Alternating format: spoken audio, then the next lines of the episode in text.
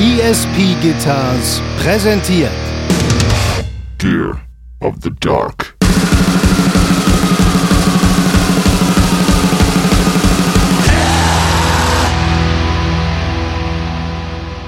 Also eine diebische Freude, so auch so, so, so Jugendliche beim Kotzen zugucken und so. Ne? Da denke ich, ja, das könnte na, einfach schön.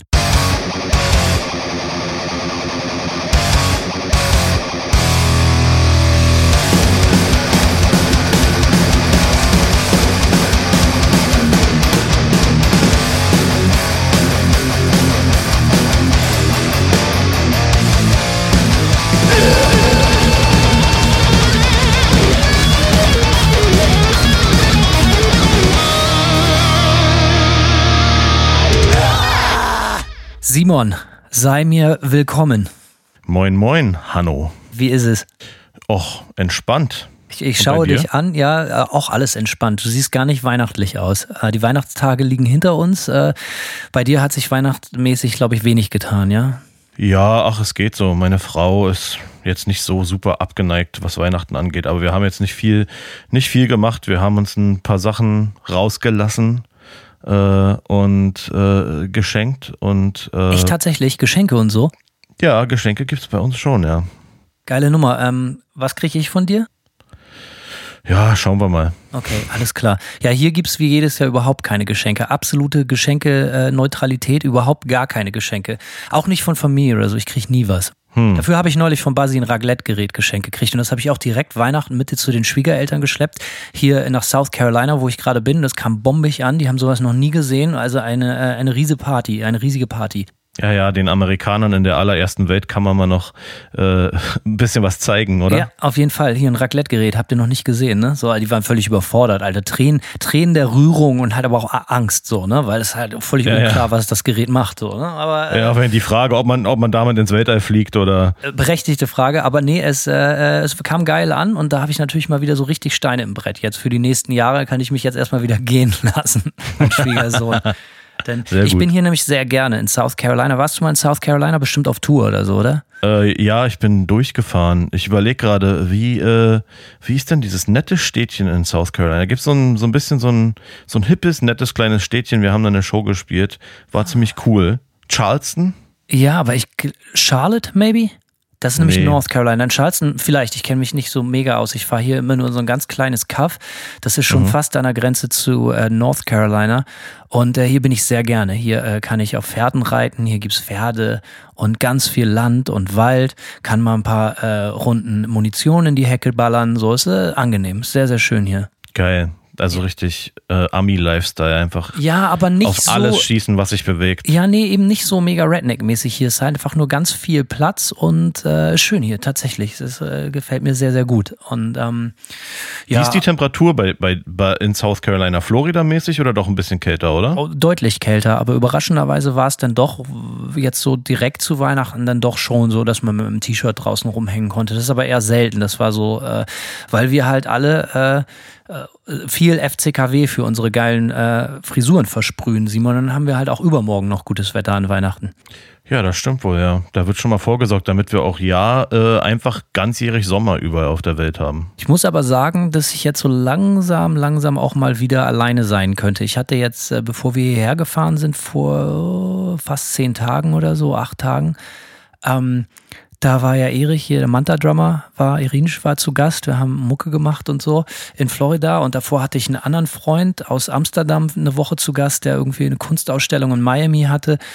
Und äh, so schön das auch alles ist, ich bin jetzt auch mal wieder so ein bisschen bereit, mal wieder alleine zu sein. Denn ich bin äh, ähnlich wie du auch wahnsinnig gerne alleine manchmal. So schön Ja. das auch ist mit Leuten, die man mag. Aber deswegen denken die Leute auf Tour immer, ich habe schlechte Laune, aber ich habe gar keine schlechte Laune. Ich versuche nur, äh, äh, ich versuche nur krampfhaft irgendwo mir manchmal so meine Zeitfenster zu schaffen, mit denen ich alleine sein kann. Und das ist gar nicht so leicht. Und dann sehe ich so aus, als wäre ich schlecht drauf, bin ich aber gar nicht. Ich will nur wirklich gerne alleine sein manchmal.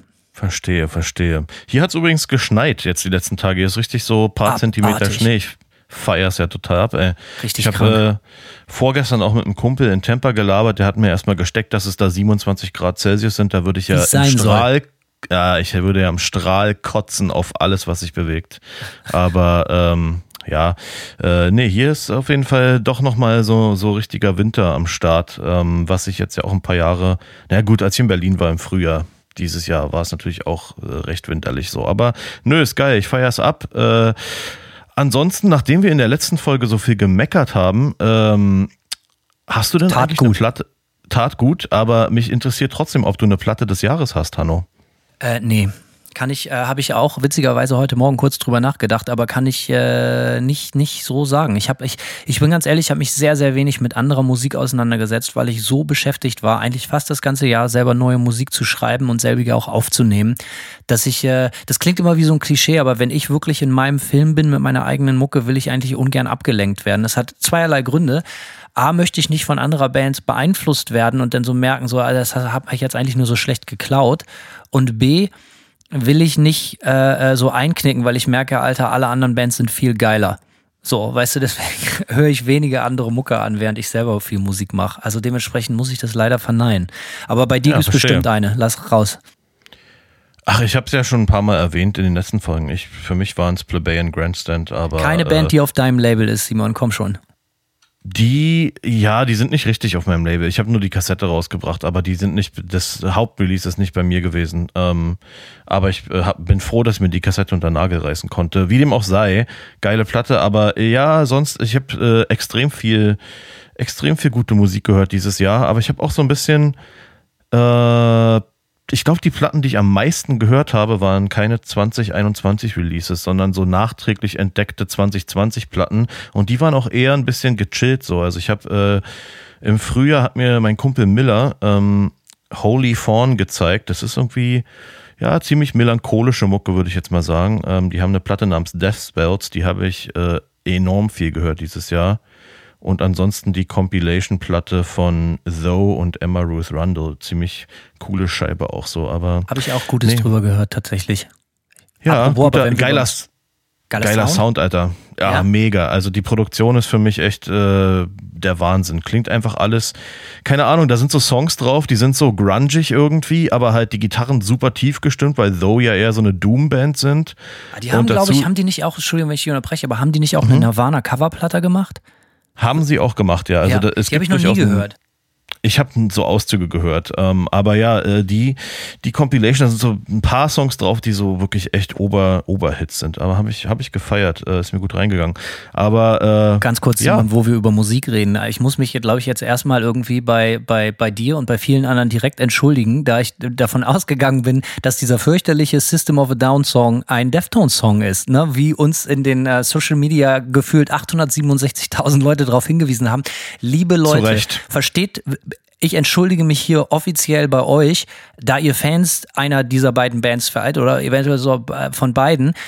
Bitte versteht das aber nicht als Schuldeingeständnis in dem Sinne, sondern es zeigt einfach nur meine absolute Ignoranz, weil ich mich mit beiden Bands offensichtlich zu Recht nicht auskenne, weil es mich einfach nicht interessiert. Und das meine ich überhaupt nicht böse. Aber ja, der geht auf mich.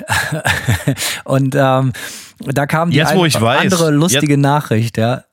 Jetzt wo ich weiß, um welchen Song, über welchen Song du gesprochen hast, ist natürlich auch alles klar. Es ist natürlich mit Abstand einer der unfassbar nervigsten Songs der Welt. Ja, ist nicht mal witzig scheiße, ist einfach nur scheiße scheiße. Ja, ist aggressiv scheiße. Und es erinnert mich an so eine Zeit, wo man so dann durchaus noch mal so in eine Rockdisco gegangen ist oder Ja, so. Und immer, wenn der auf. kam, jeder Spasti, Alter, auf dem Dancefloor rumgespastet, Alter. Kann ich mich ja aufregen. Können wir direkt wieder Hassfolge 2 machen. Aber gut, wir wollen heute äh, über andere Nur über diesen Song. ja, nee, ähm, egal. Also, ja, habe ich natürlich vergeigt, aber nochmal, ich hoffe, es macht den Leuten klar, wie wenig ich mich eigentlich mit Musik auskenne, die mich nicht interessiert. Ne? Also ich bin echt kein wandelndes Lexikon so. Also, aber dafür kann ich euch äh, über andere Sachen, Bands, Bands, äh, andere Sachen über Bands erzählen. Äh, da habt ihr noch nicht mal von der Musikrichtung gehört, wahrscheinlich. Kann sein, ja. Nee, wahrscheinlich Aber- nicht. Ich hole jetzt ein bisschen weit aus. Aber ja, das war auf jeden Fall lustig, weil ich das dann auch selber festgestellt habe, dass das äh, eine ganz andere Band ist. Aber gut, äh, ähm, man darf ja wohl äh, auch nochmal sich freuen. Ähm, dann andere Ja. witzige Sache passiert. Simon, du hast so viel über dein Lieblingsneues Pedal, du hast äh, über dein Lieblingspedal 2021. Möchtest du nochmal kurz erklären, welches das war? Done Effects Death Knob. Ja. Ein HM2 EQ Blender. Ganz genau. Und den hat, den hat Simon hier, glaube ich, bestimmt schon zwei oder dreimal erwähnt in den letzten Folgen oder in, in der letzten Zeit zumindest. Und ich bin so ein Typ, manchmal habe ich so FOMO. Weißt du, was FOMO ist?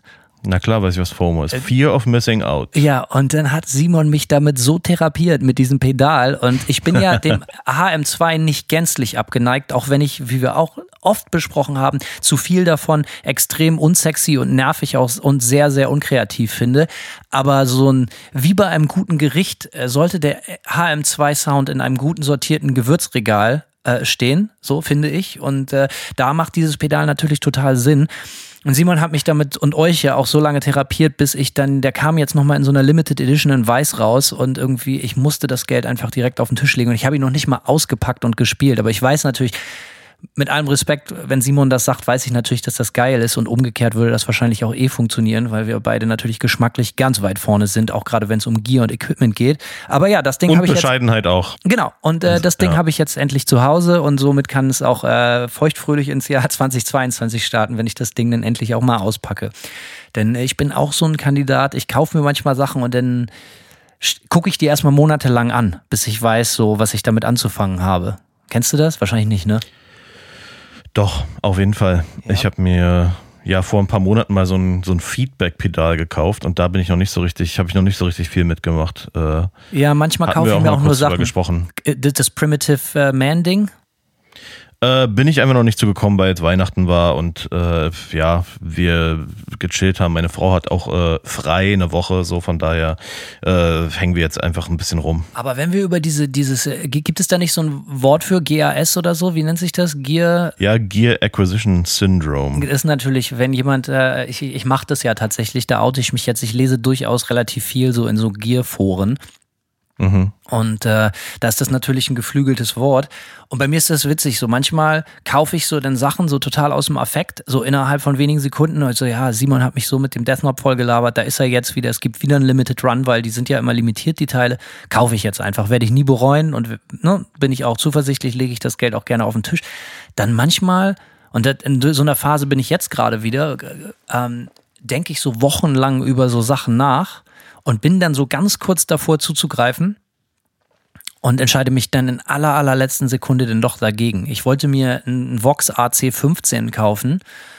Ähm, so ein, so ein Combo. Ich weiß nicht, wie du mit Vox-Amps vertraut bist. Ähm, ich ich habe ich hab halt so viele Amps und ich dachte mir so. also der AC15 sagt mir was. Ja, der, der Klassiker ist ja eigentlich der AC30, so dieser typische alte mhm. Beatles-Amp, so, ne? Und äh, ich dachte mir, für, für mich sind Amps genauso wie so Tretminen oder so. Das ist wie ein Gewürz im Gewürzregal für so einen Sound, den man dann halt auf einer Platte anbieten kann. Und sei es nur für einen Part oder sonst was, ne?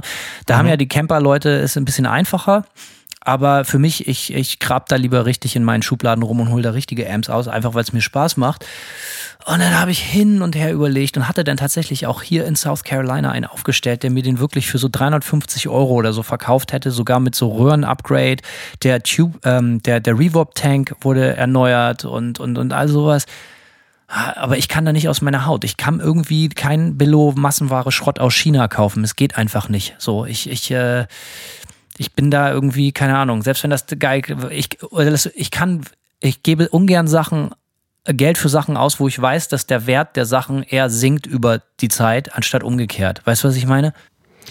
Ja, also ich tue mich auch manchmal ein bisschen schwer. Ich bin auch immer zwischen im Affekt was bestellen und wochenlang drüber brüten oder monatelang drüber brüten, ob ich die Ausgabe tätige. Ich habe zum Beispiel auch parallel zu dem Death Knob irgendwie mir von äh, God City Instruments, das ist hier von dem Kurt Ballou von Converge. Ja, ähm, kenne ich der hat ein Pedal äh, namens Jugendstil und das ist ganz cool. Das ist so eine Mischung aus Fuzz und HM2 und ich habe ein paar Clips davon gesehen. Ha die sehr cool sind. Also du kannst das so miteinander blenden und so und äh, es klingt aber für beides relativ tight so und, und modern und das ist irgendwie, fand ich auch super interessant, aber ich habe mir halt gerade diesen Death noch rausgelassen und dann, ja, ich hatte schon im Warenkorb und war schon, ich glaube, ich war schon auf Paper und habe dann gedacht, ach, fuck it, ich bestell's doch nicht so und jetzt gucke ich alle Wochen wieder mal auf die Website, ob es das noch gibt und es gibt's immer.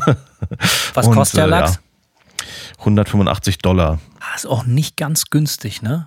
Nee, äh, außerdem, ich kann mir den jetzt ausleihen. Der, äh, der Leon, der mal bei Nails Gitarre gespielt hat, der wohnt ja hier ähm, in Portland auch und mit dem bin ich befreundet und der hat sich das Teil letztens rausgelassen und äh, da werde ich mir vielleicht einfach mal ausleihen und gucken, ob es sich noch lohnt. Ja, dann spiel du das doch erst und dann sagst du mir, ob ich das kaufen soll. Das machen wir genauso so machen wie wir das. bei dem Death finde ich ein gu gutes, gutes System. So. Ja, wie gesagt, dann habe ich jetzt dem Typen gestern eine SMS geschrieben, meint so, ja, ich komme doch nicht zu dir gefahren. Ich habe mich dagegen entschieden, so, weil Mhm. Ja, das ist halt das Problem. Am Ende des Tages sind diese Amps, egal wie gut sie denn auch klingen. Also wenn jemand einen hat, äh, ich habe nur Gutes gehört, so schreibt doch mal rein. So ähm, ein AC15, so ein AC15C1 heißt der, glaube ich. Aber es ist halt am Ende des Tages doch wieder China Massenware und das spricht jetzt auch gar nicht für gegen, also so viel gegen, wenn man den günstig schießen kann. Aber ich habe in den letzten Jahren so viel Geld und auch gutes Geld und auch sehr lange auf die richtige Chance gewartet in alte, äh, alte Vintage-Amps und alte Gitarren und so. Ähm, keine Ahnung, da passt das irgendwie nicht mehr rein. Ich glaube, ich warte jetzt einfach, bis ich irgendwann mal einen richtig guten alten, einen original alten Vox AC30 schießen kann, weil ich habe äh, einen ganz alter Freund von mir, der hatte einen. Und das war einfach ein absolutes Biest, das Teil. Übergeil. Aber so asozial laut, dass es selbst für Leute wie mich nicht mehr witzig war. Also super. Der hat in, damit in einer Tausender-Venue gespielt oder 1100er und das ist nur ein 2x12er Amp und das Ding war nicht auf der PA. Okay. Äh, mega krass, ne? Mega krass, aber total okay. geil halt. Ähm, ja, also, könnte ich jetzt eigentlich, heute bin ich so in der Laune, könnte ich den ganzen Tag weiter so über so Gier quatschen, so, äh, heute gefällt mir das gut, aber machen wir nicht, wa? Machen wir nicht, nee, genau. Äh, lass uns doch mal äh, nochmal über die äh, PayPal-Spenden sprechen. Wie ihr wisst, äh, Wie ihr wisst. bei paypal.me slash gear of the dark kann man uns Geld spenden. Und äh, das wurde auch getan und äh, wie immer, wie versprochen, lesen wir die Kommentare vor. Ähm, die dazu gemacht werden. Äh, der, die erste Spende kam von äh, Manuel Jonen. Der hat einfach kommentarlos gespendet. So ist, das ist es recht. Bescheid, bescheidener Mensch. Äh, Albert Brandt äh, schreibt, bester Podcast, macht weiter so. Ricardo Pilat, äh, alter Kumpel von mir, Grüße, äh, schreibt, Big Things Coming, Bier für Hanno, Sahnekapseln für Simon. Sehr gut. Beides gut investiert, auf, auf jeden, jeden, Fall. ähm, Robin Dieselkamp schreibt, für die Acid Breath Reunion, Fragezeichen und Bassi for President ladet den endlich mal ein. Das müssen wir echt mal machen. Ne? Ich habe so viele ja, Stories rausgepackt. Eigentlich müssen wir das mal machen. Vielleicht machen wir mal so ein Klassentreffen, so, so Evergreens, so Leute, die wir immer wieder erwähnen, kriegen hier alle so zehn Minuten oder so. Das fände ich geil. Genau. Äh, also Grüße an Robin, cooler Typ. Grüße an Basi. Äh, Genau, auch an Buzzy. Christoph Scherzinger schreibt Mega-Podcast, Grüße über den großen Teich, gönnt euch einen guten Trunk, machen wir. Äh, danke dir. Fabian Merker äh, sagt Rest in Peace, Witwenmacher. Holt euch ein Weihnachtsbier. Fabian hat, hab ich mal zur Untermiete in meiner Witwenmacherbude äh, gehabt, als ich schon hier drüben gelebt habe. Super. Äh, Schade, dass, dass ich die Wohnung auflösen musste, sonst würde ich sie dir jetzt wieder vermieten.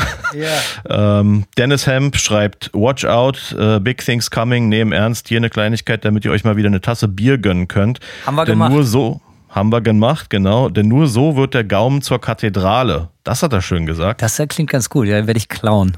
Auf jeden Fall. Macht weiter so und bleibt euch treu. Stabile Grüße aus Hamburg. Stabile Grüße zurück. Sebastian Spieß, äh, kommentiert, you're not ready, aber wir sind durchaus ready für deine Spende. Dankeschön. Äh, Dirk Gooding, Geiler danke, Name. dass ihr. Ja, Dirk Gooding, danke, dass ihr alten äh, 14 wie mir regelmäßig altersgerechte Unterhaltung serviert. Besser als Sex. Sagt der Typ mit dem Pornodarstellernamen, aber gut. Ja, äh, auch Dirk kenne ich ein bisschen. Den habe ich mal, den habe ich mal getroffen auf Tour und wir haben über Gitarren geschnackt. Cooler Typ. Surprise. Äh, Hanno Stefan, also er heißt tatsächlich Hanno. Äh, Simon, du geile Schlange. Hanno, mein niemal lieber Namensvetter. Ähm, in Klammern, hoffe, du findest den Namen inzwischen auch so gut wie ich. Bin hammerfroh, euch gefunden zu haben. Danke für die Inspiration und Lacher. Einen geschenkten Gaul kippt man sich ins Maul. Grüße aus Hamburg. Auch geiler Spruch, gefällt mir gut. Aber ja, hey, äh, äh, ich nenne dich mal, äh, wie nennt, Hanno Stefan heißt der? Der Nachname ist Stefan. Gut, dann nenne ich dich ab jetzt Herr Stefan, denn ich finde den Namen auch sehr geil und ich bin überhaupt kein Freund, wenn andere Leute auch so heißen. Ähm, dementsprechend, äh, ich, ich finde den Namen so geil, dass ich, ich war immer der einzige Hanno, immer, überall.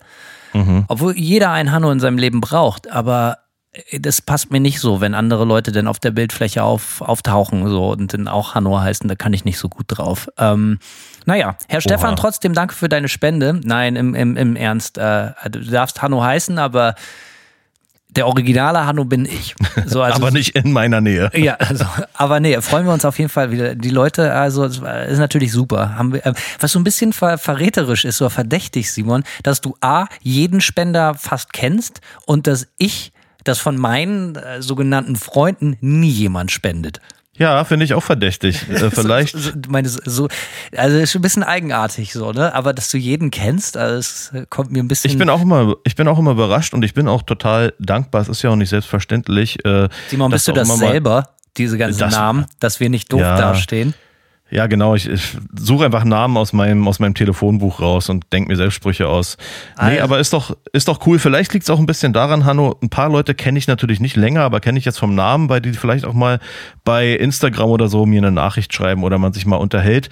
Das bleibt dir natürlich verwehrt ohne persönliches Instagram-Profil. Und das ist auch gut so. Aber, Laberababa, das ist natürlich, äh, da sprichst du was Wichtiges an, denn äh, natürlich danke für eure Bierspenden.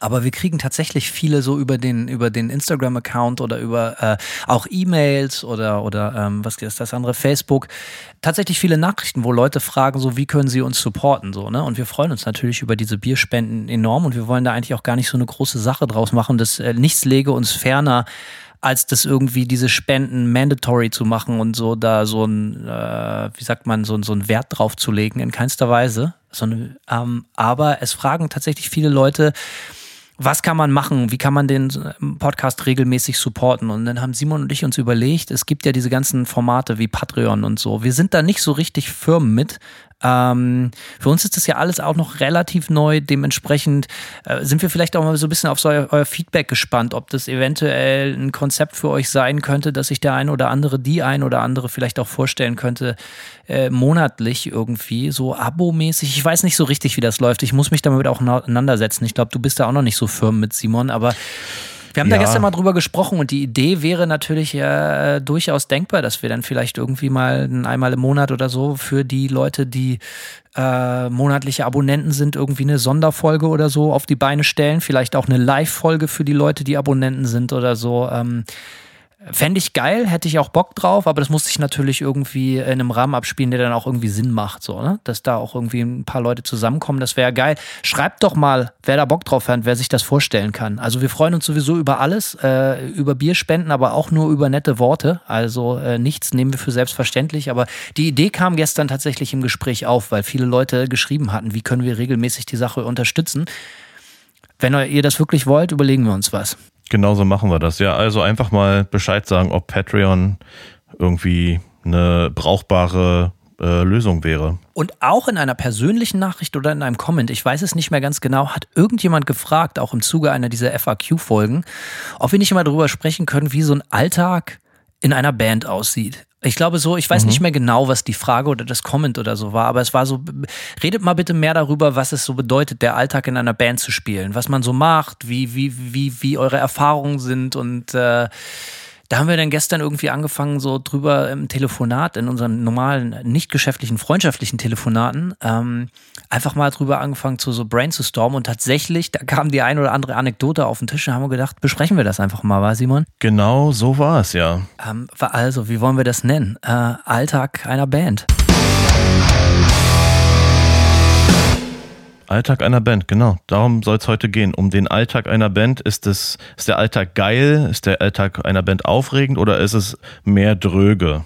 Und die Frage, die sich da stellt, reden wir hier von einer, also ich fände es ein bisschen langweilig, so jetzt von einer, aus der Sicht einer professionellen Band zu reden, weil das ist dann halt irgendwie ein Job und der ist auch ein Job irgendwie 24-7 dann. Ich fände es viel interessanter, sich äh, die Frage zu stellen, wie sieht der Alltag einer Band aus, wenn man das nicht macht, um damit Geld zu verdienen oder damit einfach kein Geld verdient oder so. Wenn das halt einfach eine Sache ist, die man aus ganz freien Willen, einfach aus Hobbygründen macht, so, ne? Und äh, ja, oder wenn man gerade erst damit anfängt, äh, genau. irgendwie, ja, wenn, wenn es noch frisch ist, sind wir, haben wir ja auch alles durchgemacht. Die größte Zeit ja, unseres Lebens. Genau, absolut. Wir haben ja auch in, in äh, vielen Bands gespielt. Da sind äh, wir Mensch geblieben. Doch, da sind wir ganz auf dem Boden der Tatsachen geblieben. Richtig, weil die Frage. Also ich, genau, also wir sind da natürlich, wir, wir fühlen den Pain immer noch. Ich trage ich trag natürlich so eine Brille mit falscher Nase zum Einkaufen, damit ich nicht ständig angelabert werde Äh, überall. Ganz ja genau. Und äh, Hanno Kleinhardt ist ja auch in keinster Weise mein richtiger Name. Das ist, sollte ja wohl. Wer, wer heißt denn Hanno? Also Definitiv, ja, den Namen habe ich noch nie gehört. so und äh, aber finde ich dann tatsächlich interessant. Und ich glaube, äh, haben wir mal überlegt, Alter, was.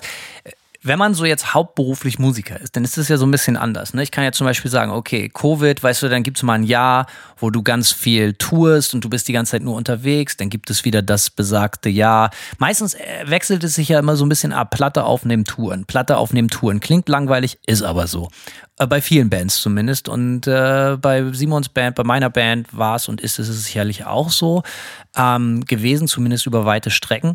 Und äh, das ist aber eigentlich gar nicht so spannend, sondern die, die Frage ist, glaube ich, eher, wie sah das, wenn man, wenn man jetzt zur Schule geht oder einen Job hat, was, was, wie viel Raum nimmt so eine Band eigentlich ein? Und ich kann mich erinnern, dass meine Bands auch schon in ganz, ganz, ganz jungen Jahren was natürlich Lichtjahre davon weit äh, äh, entfernt war, damit Geld zu verdienen oder überhaupt auch nur erfolgreich zu sein, extrem viel von meinem, von meinem, eigentlich fast meine ganze Freizeit eingenommen haben. Wie war das bei dir? Ja, ich habe ähm, zu der Zeit, zu der ich zum Beispiel auch in der Ausbildung oder in der Schule war und Bands hatte, Karstadt. bei Karstadt genau in der Horrorausbildung, ähm, da äh, hat die Band für mich auch einen extrem großen Stellenwert gehabt, muss ich sagen. Also ich, äh, also Bands, mit denen wir, mit denen ich maximal lokal in Berlin gespielt habe, aber viel, hat den Stellenwert gehabt, dass man einfach vor allem total gerne viel Zeit im Proberaum verbracht hat. Das war so für mich die Basis des, des als ich angefangen habe, Musiker zu sein, irgendwie so, das, das Wichtigste war, viel Zeit im Proberaum zu verbringen. Dann waren da auch immer Kumpels auch mit dabei, die nur so abgehangen haben und man hat halt versucht, im Proberaum äh, ja irgendwie Songs zu schreiben und äh, damals auch, ne, also zu der Zeit äh, auch viel drüber nachgedacht, wenn man denn ein paar Songs zusammen hatte, so äh, wie wie man die Scheiße dann irgendwann aufgenommen bekommt. Das war halt damals auch noch nicht so wie jetzt, wo du halt am Computer irgendwie eine dicke Metal-Produktion zusammenzaubern kannst. Aber wir haben vor allem enorm viel geprobt und, und äh, und den Proberaum gemütlich eingerichtet und so ein Scheiß. Das wollte ich gerade fragen. So, es gab immer so zweierlei, es gab eigentlich immer nur zwei Extreme. Es gab die einen Bands, die hatten so einen Proberaum, wo du eigentlich immer nur wieder raus wolltest. So typische Bunkerräume, weißt du, wo du reingekommen bist, es war nass, es war kalt und dann hatten die immer so ein, so ein Radiator, so eine, so, eine, so eine Heizung, die man in eine Steckdose stecken muss, äh, bei Mhm. den typischen deutschen Temperaturen. Und äh, das hat dann drei Stunden gedauert, bis es so einigermaßen warm war. Dann war man aber schon wieder schon fertig mit der ganzen Messe. Und das war eigentlich nur schrecklich. Er hat gestunken, weil natürlich auch alle geraucht haben. Es war klein und beengt. Und dann gab es die anderen Bands, die richtig viel Mühe in ihren Proberaum gelegt haben, die auch alle bereit waren, einen großen Teil ihres Taschengeldes oder sonst was auch in diesen Proberaum zu investieren. Dann wurde eine Couch angeschleppt, ein Sofatisch angeschleppt und solche Sachen. Äh, wie sah das bei dir und bei deinen Bands aus? Also, äh, um mal zu den allseits beliebten Acid Breath zurückzukommen. Bitte. Wir hatten, wir haben uns richtig Mühe gegeben mit unserem Proberaum. Wir hatten so äh, zwei Couches da drin irgendwie so im Eck mit, mit so einem Kaffeetisch und hinter den hinter den Couch Couches war so ähm, war so indirektes Licht ja irgendwie wir haben so also wir haben auch viel so wir haben so billig irgendwo Lampen gekauft im Baumarkt oder was weiß ich so und haben die dann äh, überall so hinter irgendwelchen Sachen versteckt damit wir überall so indirektes Licht hatten es war so richtig gemütlich Alter und natürlich Poster an der Wand und wir hatten Was sogar für ein- Poster? Äh, hauptsächlich tatsächlich Bandposter, aber Ah, ich kann okay. mich echt, kann mich tatsächlich aber auch nicht mehr so richtig an die Details erinnern. Und ähm, ja, und wir hatten sogar, wenn mich nicht alles täuscht, irgendwann mal aus Europaletten so einen kleinen Drumpodest für unseren Drummer gebaut. So. Und der Proberaum war auf jeden Fall nicht nur gemütlich, er war auch einfach irgendwie, er war gut auch so zum Musik machen. Wir standen halt so im, ja, im Kreis und daneben war halt die Sitzecke so. Wir hatten sogar einen Fernseher im Proberaum, äh, auf dem natürlich nichts lief, aber aus irgendeinem Grund haben wir da einen Fernseher reingeschleppt, wahrscheinlich mit der Idee, irgendwann noch einen Videorekorder ranzuholen. Also wir hatten auch das richtige, das ging, glaube ich, so im Sommer 1996 los und das war im Garagenhof von unserem altig, äh, äh, damaligen Schlagzeuger. Ähm, die Garagen gehörten seinen Eltern. Und äh, da, daran erinnere ich mich, da ging auf jeden Fall mein ganzes Taschengeld. Jeden Monat, ich habe genauso viel Taschengeld gekriegt, wie ich dafür Miete gezahlt habe, mein Anteil. Ähm, Oha. ja, Aber das habe ich auch gerne gemacht, weil letztendlich das war halt der Proberaum, wo man Musik machen konnte. Und wir waren halt echt laut und das war die einzige Möglichkeit, weil wir hatten überhaupt keinen Bock. So äh, ganz viele andere Bands sind so in Freiziehs gegangen und haben dann da natürlich Proberäume gekriegt, aber da hatten wir überhaupt keinen Bock drauf, weil das bedeutet, dass man sich dann auch mit den Leuten auseinandersetzen mussten, die in diesem Freiziehs rumhingen. Was bei uns in erster Linie immer nur irgendwelche Abzieher und Gangbanger waren, was überhaupt nicht geil war in den Freiziehs, wo, wo wir in mhm. unserer Gegend. Oder halt irgendwelche äh, rauschebärtigen Scheiß Sozial Sozialpädagogen, die einen genervt haben. So. Und äh, beides nicht so mega angesagt bei uns. Also unser Proberaum war in einem ziemlich geilen Komplex. Das war so ein alter Speicher auf so einem Industriegelände und da waren so zwei, drei dieser Gebäude, die waren sehr, sehr imposant und unten im Keller. Deswegen auch dein äh, kranker Industrial Sound. Ja, genau, deswegen, daher kommt das alles. Ähm, nee, war geil. War auf jeden Fall äh, auch ein cooles Setting, irgendwie direkt an, äh, äh, am Fluss, an der Havel in Spandau irgendwie, aber war ein geiles Industriegebiet so und hatte Vibe und man konnte da auch direkt äh, gut Bandfotos machen und so. Ja, da kann ich mir sehr gut vorstellen, wie die aussahen. Also wir haben äh, den richtigen Klassiker gebracht. Wir haben dann diese Garage komplett, also wirklich sind von Supermarkt zu Supermarkt zu Supermarkt über Wochen und haben natürlich, na du ahnst es, Eierpappen äh, uns, uns äh, zusammengeschnurrt. Eier. Ja, Eier, Eier, Eier. Und äh, haben dann natürlich das, den ganzen Proberaum mit diesen Eierpappen ausgekleidet. Ich weiß bis heute nicht, ob das irgendwas bringt. Ich würde sagen, nein. Ähm, und angeblich nicht. Nee, angeblich nicht. Dann haben wir da Teppich reingelegt und das war auch so eine ganz kalte, eigentlich echt kleine Garage für so genau so ein Auto und mehr passte da auch nicht rein. Und da stand dann halt unser Auto, nee, das stand da natürlich nicht drin. Ähm, und da war aber auch mein Alter, ich hatte zur Konfirmation 1996 einen, einen, kleinen, kleinen Fernseher bekommen mit Farbe und dann ist meine alte Schwarz-Weiß-Röhre, Entschuldigung, ist äh, in den Proberaum gewandert. Und äh, da wurde dann auch immer äh, pünktlich um 17 Uhr kurz Pause gemacht, um eine Folge Simpsons zu gucken und geraucht, geraucht, Geil. geraucht, geraucht. So. Und äh, ansonsten war der Proberaum aber nicht so sehr auf Abhängen, sondern schon zu 95 Prozent auf Musik machen ausgelegt. Das muss man sagen. Wir waren immer sehr arbeitsintensiv äh, und haben immer deswegen, vielleicht äh, hatte die Band dann auch nicht so lange Bestand, weil wir so ein bisschen das, das geil abhängen, so ein bisschen äh, nicht, weil, guck mal, meine Bands, die viel geiler waren als wir, meine Freunde, die, die, die zum Beispiel in den Freiziehs geprobt haben, die haben sich nur so einmal die Woche so getroffen äh, und haben dann aber auch fast da die ganze Zeit immer nur gekifft und Bon geraucht und dann so ein bisschen Musik gemacht. Aber die hatten eine viel bessere Zeit und viel mehr Spaß und waren deswegen auch viel geiler als wir. Äh, dementsprechend vermisse ich den Proberaum jetzt auch nicht so mega doll, muss ich gestehen. Ähm, aber das war so ein richtiges Klischee. So richtig äh, Eierpappen, auch so ein paar Poster an der Wand, kleiner Schwarz-Weiß-Fernseher und unglaublich viel geraucht wurde da drin und eben halt auch viel Musik gemacht. Ich erinnere mich gerade, das ist so eine random Erinnerung, äh, dass ich äh, bei einem Kumpel eine Zeit lang gewohnt habe, als ich so 18 war und der hat genau äh, drei Minuten Fußweg von diesem Proberaum gewohnt, in so einer Sozialbude und ich habe bei dem so einen, einen Sommer verbracht und da weiß ich noch irgendwie, das war um meinen 18. Geburtstag rum, ähm, habe ich einen Kopf gezogen, schön Bon geraucht bei ihm und bin direkt zur Probe gegangen. Das habe ich auch nur einmal in meinem Leben gemacht, so, weil ganz ehrlich, ey, bekifft äh, Musik spielen ist offensichtlich nicht mein äh, meine größte Stärke gewesen. Ich habe das Gefühl gehabt, alles in Zeitlupe zu spielen. Ich war völlig aus dem Leben geschossen. Ähm, aber an sich war das trotzdem natürlich cool, da immer ähm, so nah am Proberaum auch abzuhängen. also ich bin halt einfach ein paar Monate, ich habe meine Ausbildung ja abgebrochen, die Hanno gerade schon erwähnt hat, ich habe die Ausbildung abgebrochen und habe dann einfach einen Sommer lang in Spandau bei meinem Kumpel René abgehauen, äh, abgehangen für, ein, äh, für ja, einfach ein paar Wochen und bin halt immer schön proben gegangen. So. Aber war, äh, war, eine, war eine geile Zeit.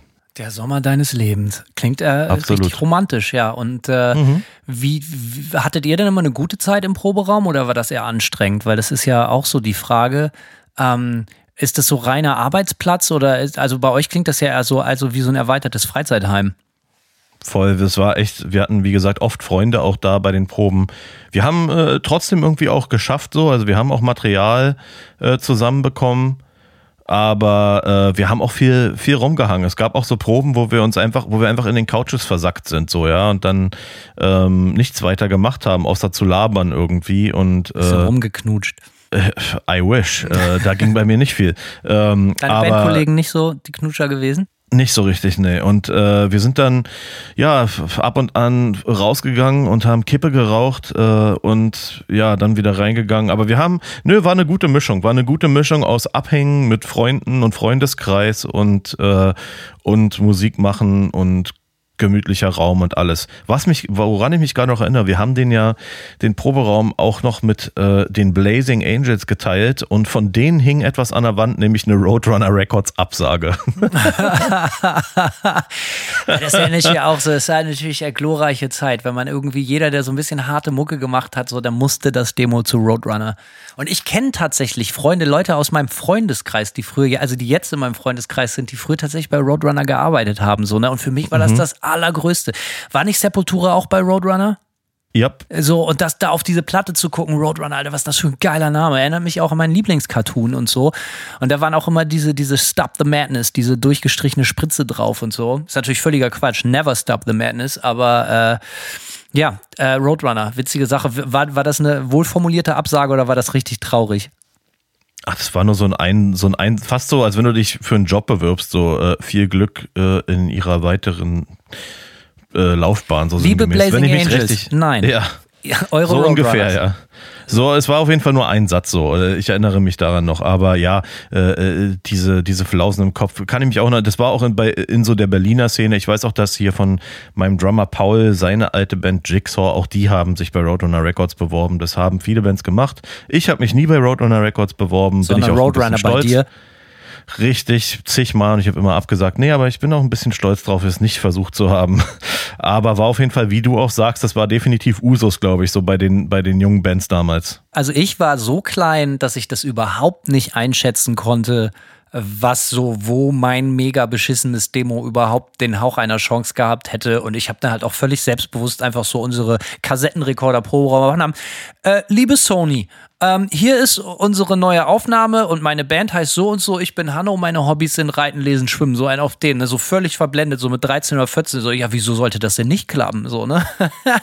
ähm, ja, viel, viel, habe ich ja schon mal erzählt. Viel von meinem Taschengeld ging äh, dann für Proberaummiete wahlweise für Gras oder halt auch eben für äh, Porto, für Kassettenporto drauf. Um äh, das kostete irgendwie so drei Mark oder so, wenn ich mich nicht täusche, so eine Kassette zu verschicken innerhalb von Deutschland. Ja, und das habe ich relativ viel und relativ unerfolgreich gemacht. Ich weiß gar nicht, ob wir uns mit Acid Breath jemals bei einem Label beworben haben. Also so richtig. Vielleicht so richtig weißt du gar nicht, was möglich gewesen wäre, Simon. Ich weiß, was alles nicht möglich gewesen wäre. ähm, wie, wie, ich meine, als es denn so ein bisschen professioneller wurde, like, äh, sagen wir mal mit äh, W-Farm oder so, da, habt ihr da ein bisschen professionelleres, Ambi äh, in Anführungsstrichen professionelleres Ambiente zum Proben schon gehabt oder ging das auch in solchen Räumen weiter?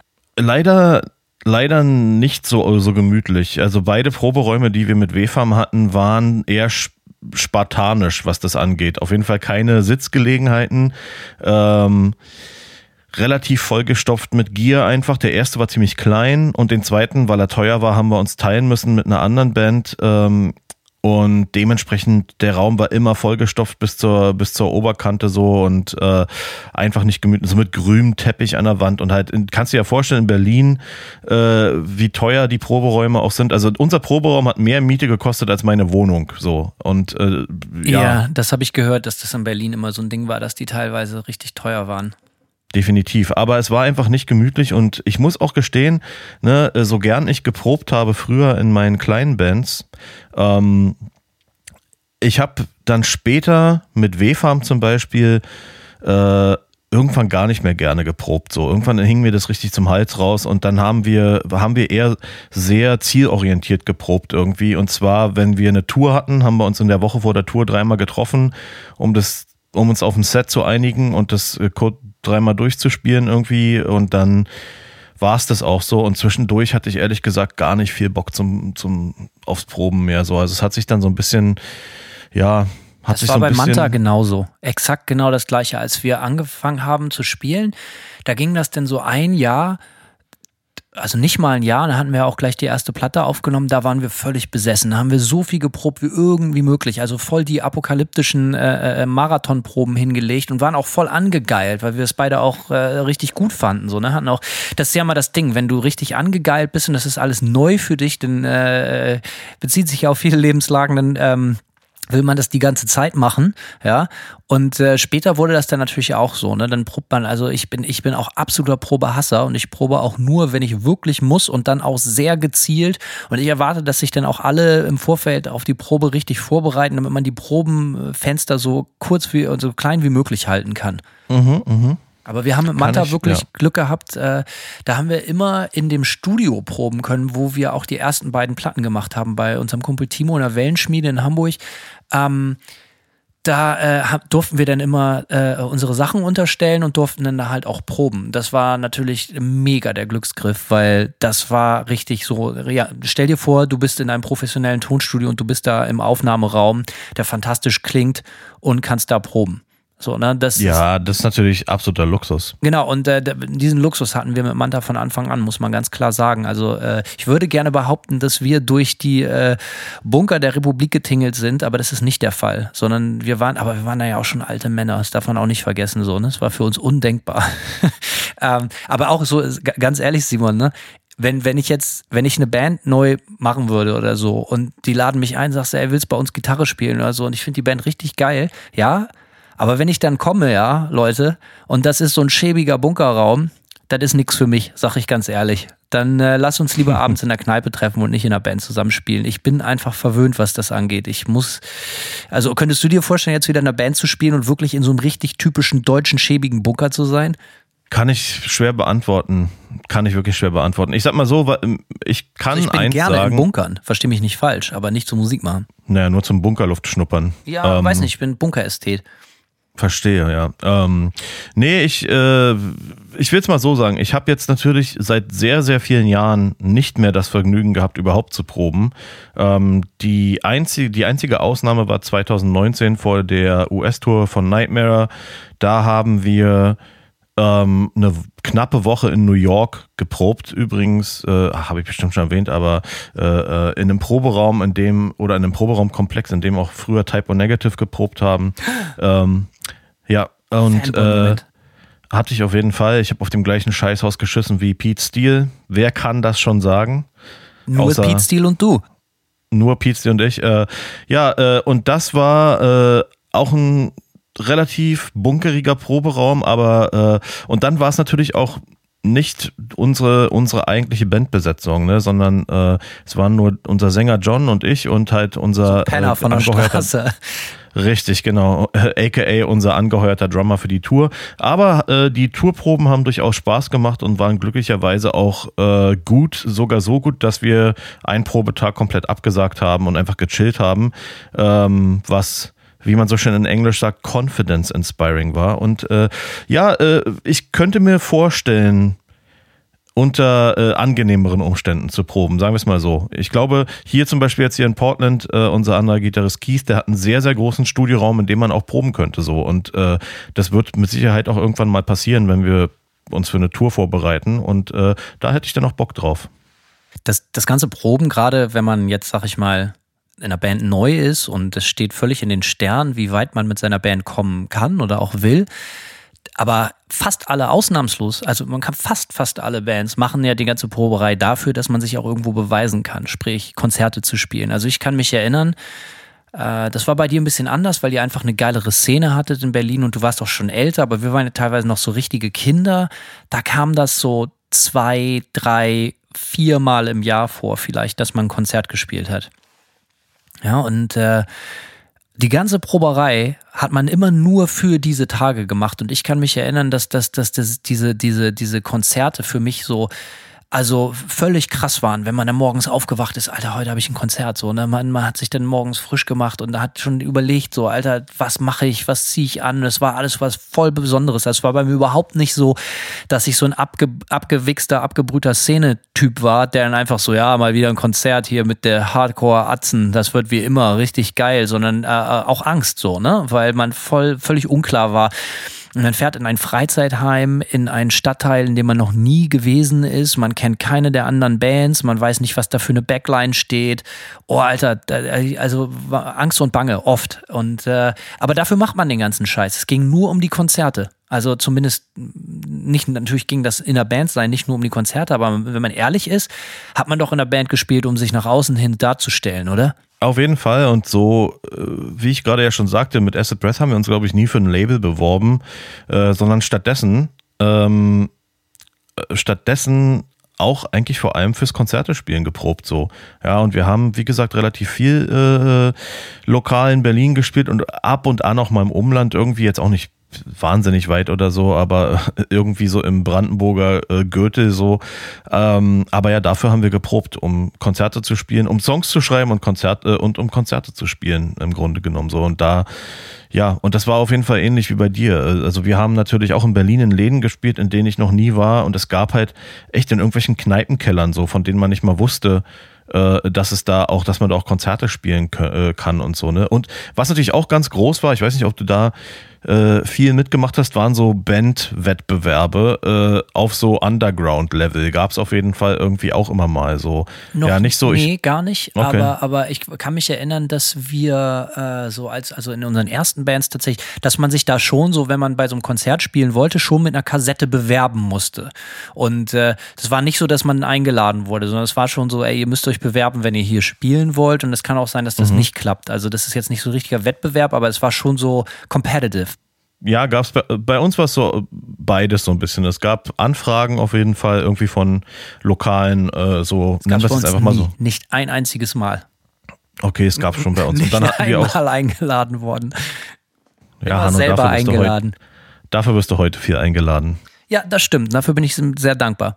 Ja, nee, wir bei uns gab es so beides irgendwie, aber ähm, ja, also es war trotzdem ähnlich so. Also so Konzerte waren trotzdem aufregend. Und wenn ich jetzt sage, wir haben viel gespielt, dann heißt das natürlich nicht, wir haben jedes Wochenende irgendwie an, an jeder Steckdose gespielt, aber so, Regelmäßig. ich würde mal sagen, äh, auf jeden Fall mindestens einmal im Monat. Ja, siehst du zur, zur besten Zeit, würde ich so sagen, zur besten Berliner Lokalzeit äh, war es so, ja, sagen wir mal, einmal im Monat kommt schon hin irgendwie. Und, und da hat man natürlich auch alles, alles gesehen. Bandwettbewerbe, äh, Kneipenkeller, wie gesagt, ähm, irgendwelche Partys, so. Also man hatte auch alles mitgenommen und äh, hat aber auch einfach Bock gemacht. Ich frage mich, ob das heute so auf Amateur- oder Hobby-Level, ob das anders läuft wegen Social Media, ob das einfacher ist, Konzerte zu kriegen. Ich habe das Gefühl, aber wahrscheinlich haben das alle alten Leute, dass es heute auch viel mehr Bands gibt als früher, obwohl ganz viele das Gegenteil behaupten. Aber ich habe das Gefühl, überall, wo ich hingucke, auf Social Media sind irgendwie, haben wir letztes Mal auch schon drüber gesprochen, gibt es irgendwelche neuen Bands und so. Ist das, äh, ich, ich habe halt wenige Kumpels, die so noch so in so Hobbybands spielen oder so und das meine ich überhaupt nicht wertend. Das ist einfach, habe ich nicht so richtig viele. Wie kommt man da heutzutage an Konzerte, weißt du das? Ist es alles gleich glaube, geblieben? Vielleicht ist auch alles gleich, I don't know. Nee, ich, es ist tatsächlich, äh, ich kenne auf jeden Fall ein paar Kumpels, die so eher hobbymäßig auch Mucke machen. Und es ist durchaus anscheinend schwieriger geworden, an Konzerte zu kommen. Erstmal, glaube ich, gibt's diese vernetzte Nachwuchsszene nicht mehr so richtig in der Form. Oder, oder auch so, äh, um jetzt nicht, nicht auf diesem Nachwuchslevel äh, unbedingt sich so festzulegen, aber auch so, ne, wenn ich jetzt überlege, was wir für Shows am Anfang mit W-Farm gespielt haben, was ja alles irgendwie so, ja, Hardcore, Metalcore-Szene in Deutschland war, wo alle vernetzt waren und wo man halt auch echt äh, relativ easy an Shows gekommen ist. Sagen wir mal, du hast irgendwo in Stuttgart gespielt und brauchtest auf dem Heimweg noch eine Show, dann kannte ich irgendwie irgendwo in der Mitte kannte ich drei Leute irgendwie vom Hören sagen, die Shows machen oder so, ja. Man war irgendwie vernetzt und das ist heutzutage, wenn ich das so von ein, zwei Freunden höre, die, die auf dem auf diesem Level halt einfach auch Mucke machen, ja, die halt so hobbymäßig schon professionell gute Musik machen, die aber eben eher so auf dem Hobby-Level irgendwie live spielen, ähm, ist das wohl deutlich schwerer, schwerer geworden, irgendwie da ähm, so easy Shows ranzuziehen, wie das vielleicht in den 2000ern waren. Also in den 2000ern kann ich ganz klar sagen, so war meine Erfahrung, dass es ziemlich easy war, an lokale Shows fast überall in Deutschland ranzukommen irgendwie gibt auch nicht mehr so richtig so eine Freiziehkultur, ne? wo früher ja auch, also ich kann mich erinnern, bei uns im Wehrschloss in Bremen damals oder auch in der Friese Buchte, da waren halt auch echt, Alter, da haben, da, da, ein Jahr bevor die groß rausgekommen ist, waren da Green Day noch, so, weißt du, wo auch richtig viele Ami-Bands mhm. gespielt haben teilweise so und dann war da halt auch immer wieder Platz irgendwie, um damit man da, da konnten die örtlichen Bands da mal Support spielen und solche ganzen Geschichten. Ähm, ich habe das In Gefühl, Berlin war es das Tommy Haus, Tommy Weisbecker ja, Haus. Ich, ich weiß nicht, ob es sowas noch so viel gibt. Vielleicht, vielleicht sind die Bands auch alle viel, viel besser geworden, dass das, äh, Also das weiß ich auch überhaupt nicht, kann ich nicht einschätzen, aber ich habe manchmal das Gefühl, durch die ganzen durch die ganzen Social Media und so sind die, die Erwartungshaltung auch von potenziellen Fans an, an auch total unbekannte Bands extrem hoch mittlerweile. Äh, dass das ist so, ja, wir spielen da mal so ein bisschen im Freizieh mit oder so, dass auch Bands halt eine sehr hohe Erwartungshaltung an sich selber haben müssen heutzutage, einfach weil die mhm. Competition mhm. so groß ist, weil es überall Bands gibt, weil jeder kann seine Musik ins Internet stellen und so früh musste man sich ja sein, sein und das war noch vor gebrannten CDs, sondern hatte man Demo-Tape, aber man musste sich in erster Linie seinen Ruf als geile Band erspielen. Wenn es bei uns in der Ba- äh, Stadt eine gute Band gab, dann war das zu 99 Prozent äh, war die bekannt, weil die irgendwo in irgendwelchen Freiziehs oder sonst was gezockt haben und irgendjemand hat die gesehen und fand die überall geil und dann äh, Word of Mouth. Ja, war sogar auch noch in den Frühzeiten des Internets so, würde ich sagen. Ja, selbst bis hin zu zu MySpace so, weil das hat sich ja schon überschnitten für uns mit, mit WFARM zum Beispiel, so dass äh, wir, wie gesagt, in den späten 2000ern dann viel, super viel lokal gespielt haben und da gab es dann zwar schon MySpace und so, aber auch in den Bands davor, es gab Internet und du hattest vielleicht eine Website irgendwie, ja, so eine gratis.de.vu Website, wo du äh, genug Webspace hattest, um eine MP3 hochzuladen, so, aber damit konnte man sich zumindest schon auch mal für ein Konzert bewerben, so, wenn man einfach so eine E-Mail geschrieben hat und dann halt irgendwie hier äh, ist unsere, unsere eine MP3 auf der Website verlinkt, so, und äh, ne, das, das, das ging schon so. Aber ja, es ist, äh, glaube ich, auf jeden Fall ähm, auch schwieriger geworden, weil weil äh, ich denke schon, dass es mehr Bands gibt irgendwie. Und ja, die Ansprüche der Bands sind auch, auch anders. Ähm, und da wird sicherlich Social Media auch irgendwie seinen Teil dazu beigetragen haben. Und, und, und diese Festivaltouren vielleicht auch, sowas wie Never Say Die oder so, wo du dann sieben, sieben Bands, sieben namhafte Bands siehst für 20 Dollar oder 20 Euro, meine ich natürlich in, in Deutschland. Ähm, ich habe nicht das, ich habe das Gefühl gehabt, auch selbst während der WFAM-Zeit, dass diese Lokalszenenkultur abgebaut hat. Total. Haut das doch mal in die Comments, das würde mich wirklich interessieren. So von, von euch äh, Musikern da draußen, wie kriegt ihr Shows? Wie, wie funktioniert das heute? Das würde mich wirklich interessieren. Ähm, wie, wie funktioniert das heute? Aber überall, wo ich hingucke, links, rechts, oben, unten, so, wenn ich die Bands sehe, das sieht alles immer so, natürlich ist es auch ganz viel Schein, viel mehr Schein als Sein bei ganz vielen Kapellen, das weißt du selber und wissen die Leute auch. Mhm. Aber alles wirkt so mega high-end und, und es wirkt Look and Feel, professionelle Fotos, professionelle Aufnahmen, äh, äh, professionelle äh, Social Media Auftritte, professionelle dies, das hast du nicht gesehen. Äh, früher gab es das halt noch so, ey, da musstest du als Band in erster Linie erstmal nur eins und das musste richtig, du musstest einfach richtig geil auf der Bühne abliefern. Und dann kam ganz, ganz, ganz ja. lange gar nichts. Weil, Alter, bei uns im Umkreis gab es Bands, die waren richtig geil, aber die konnten sich überhaupt keine Aufnahmen leisten oder so. Oder, oder die, mhm. die hatten, und es gab auch überhaupt keinen Grund, geile Fotos zu machen, weil wer soll die denn irgendwo abdrucken und so. Ne? Da, also das heißt, die, die einzig harte Währung war einfach, Alter, die sind mega geil. Ja, warum? Ja, weil mein Kumpel die neulich irgendwo im Freizeit gesehen hat und die haben alles in Schatten gestellt, alles abgerissen. Und äh, da muss man den Bands schon unterstellen, dass die das denn doch noch mehr für die Sache an sich gemacht haben, weil ganz viele Bands heutzutage, und das Thema hatten wir neulich schon, da will man erstmal ganz oft und ganz viel und ganz doll professionell aussehen und nach außen hin wirken kann das aber mit der eigenen Performance, mit der eigenen Mucke überhaupt noch nicht backen. So, egal wie gut du bist oder wie gut du Gitarre spielen kannst, das hat ja, das wissen wir alle, gut an der Gitarre sein hat ja überhaupt nichts damit zu tun, eine geile Band zu haben. Das eine hat mit dem anderen gar nichts zu tun. Und äh, das finde ich heute so, dass ich, ich gucke durch Social Media oder durchs Internet und ich kann überhaupt keinen Unterschied mehr feststellen. Ist es jetzt eine Band mit 400.000 Followern, die ich nur nicht kenne, irgendwie bei Facebook, irgendeine moderne Metalcore-Band oder ist es irgendeine Band aus Bad Salzuflen, die original gar keiner kennt, aber alles sieht genauso aus. Fotos, Sound, alles genau gleich. Weißt du, was ich meine? 100 Prozent. Ein äh, ekliges Ambiente. Ein was Ambiente? Ein ekliges Ambiente, weil keiner ja. mehr weiß, woran er ist. Und die, die, die Bands auch nicht. Und also, I don't know.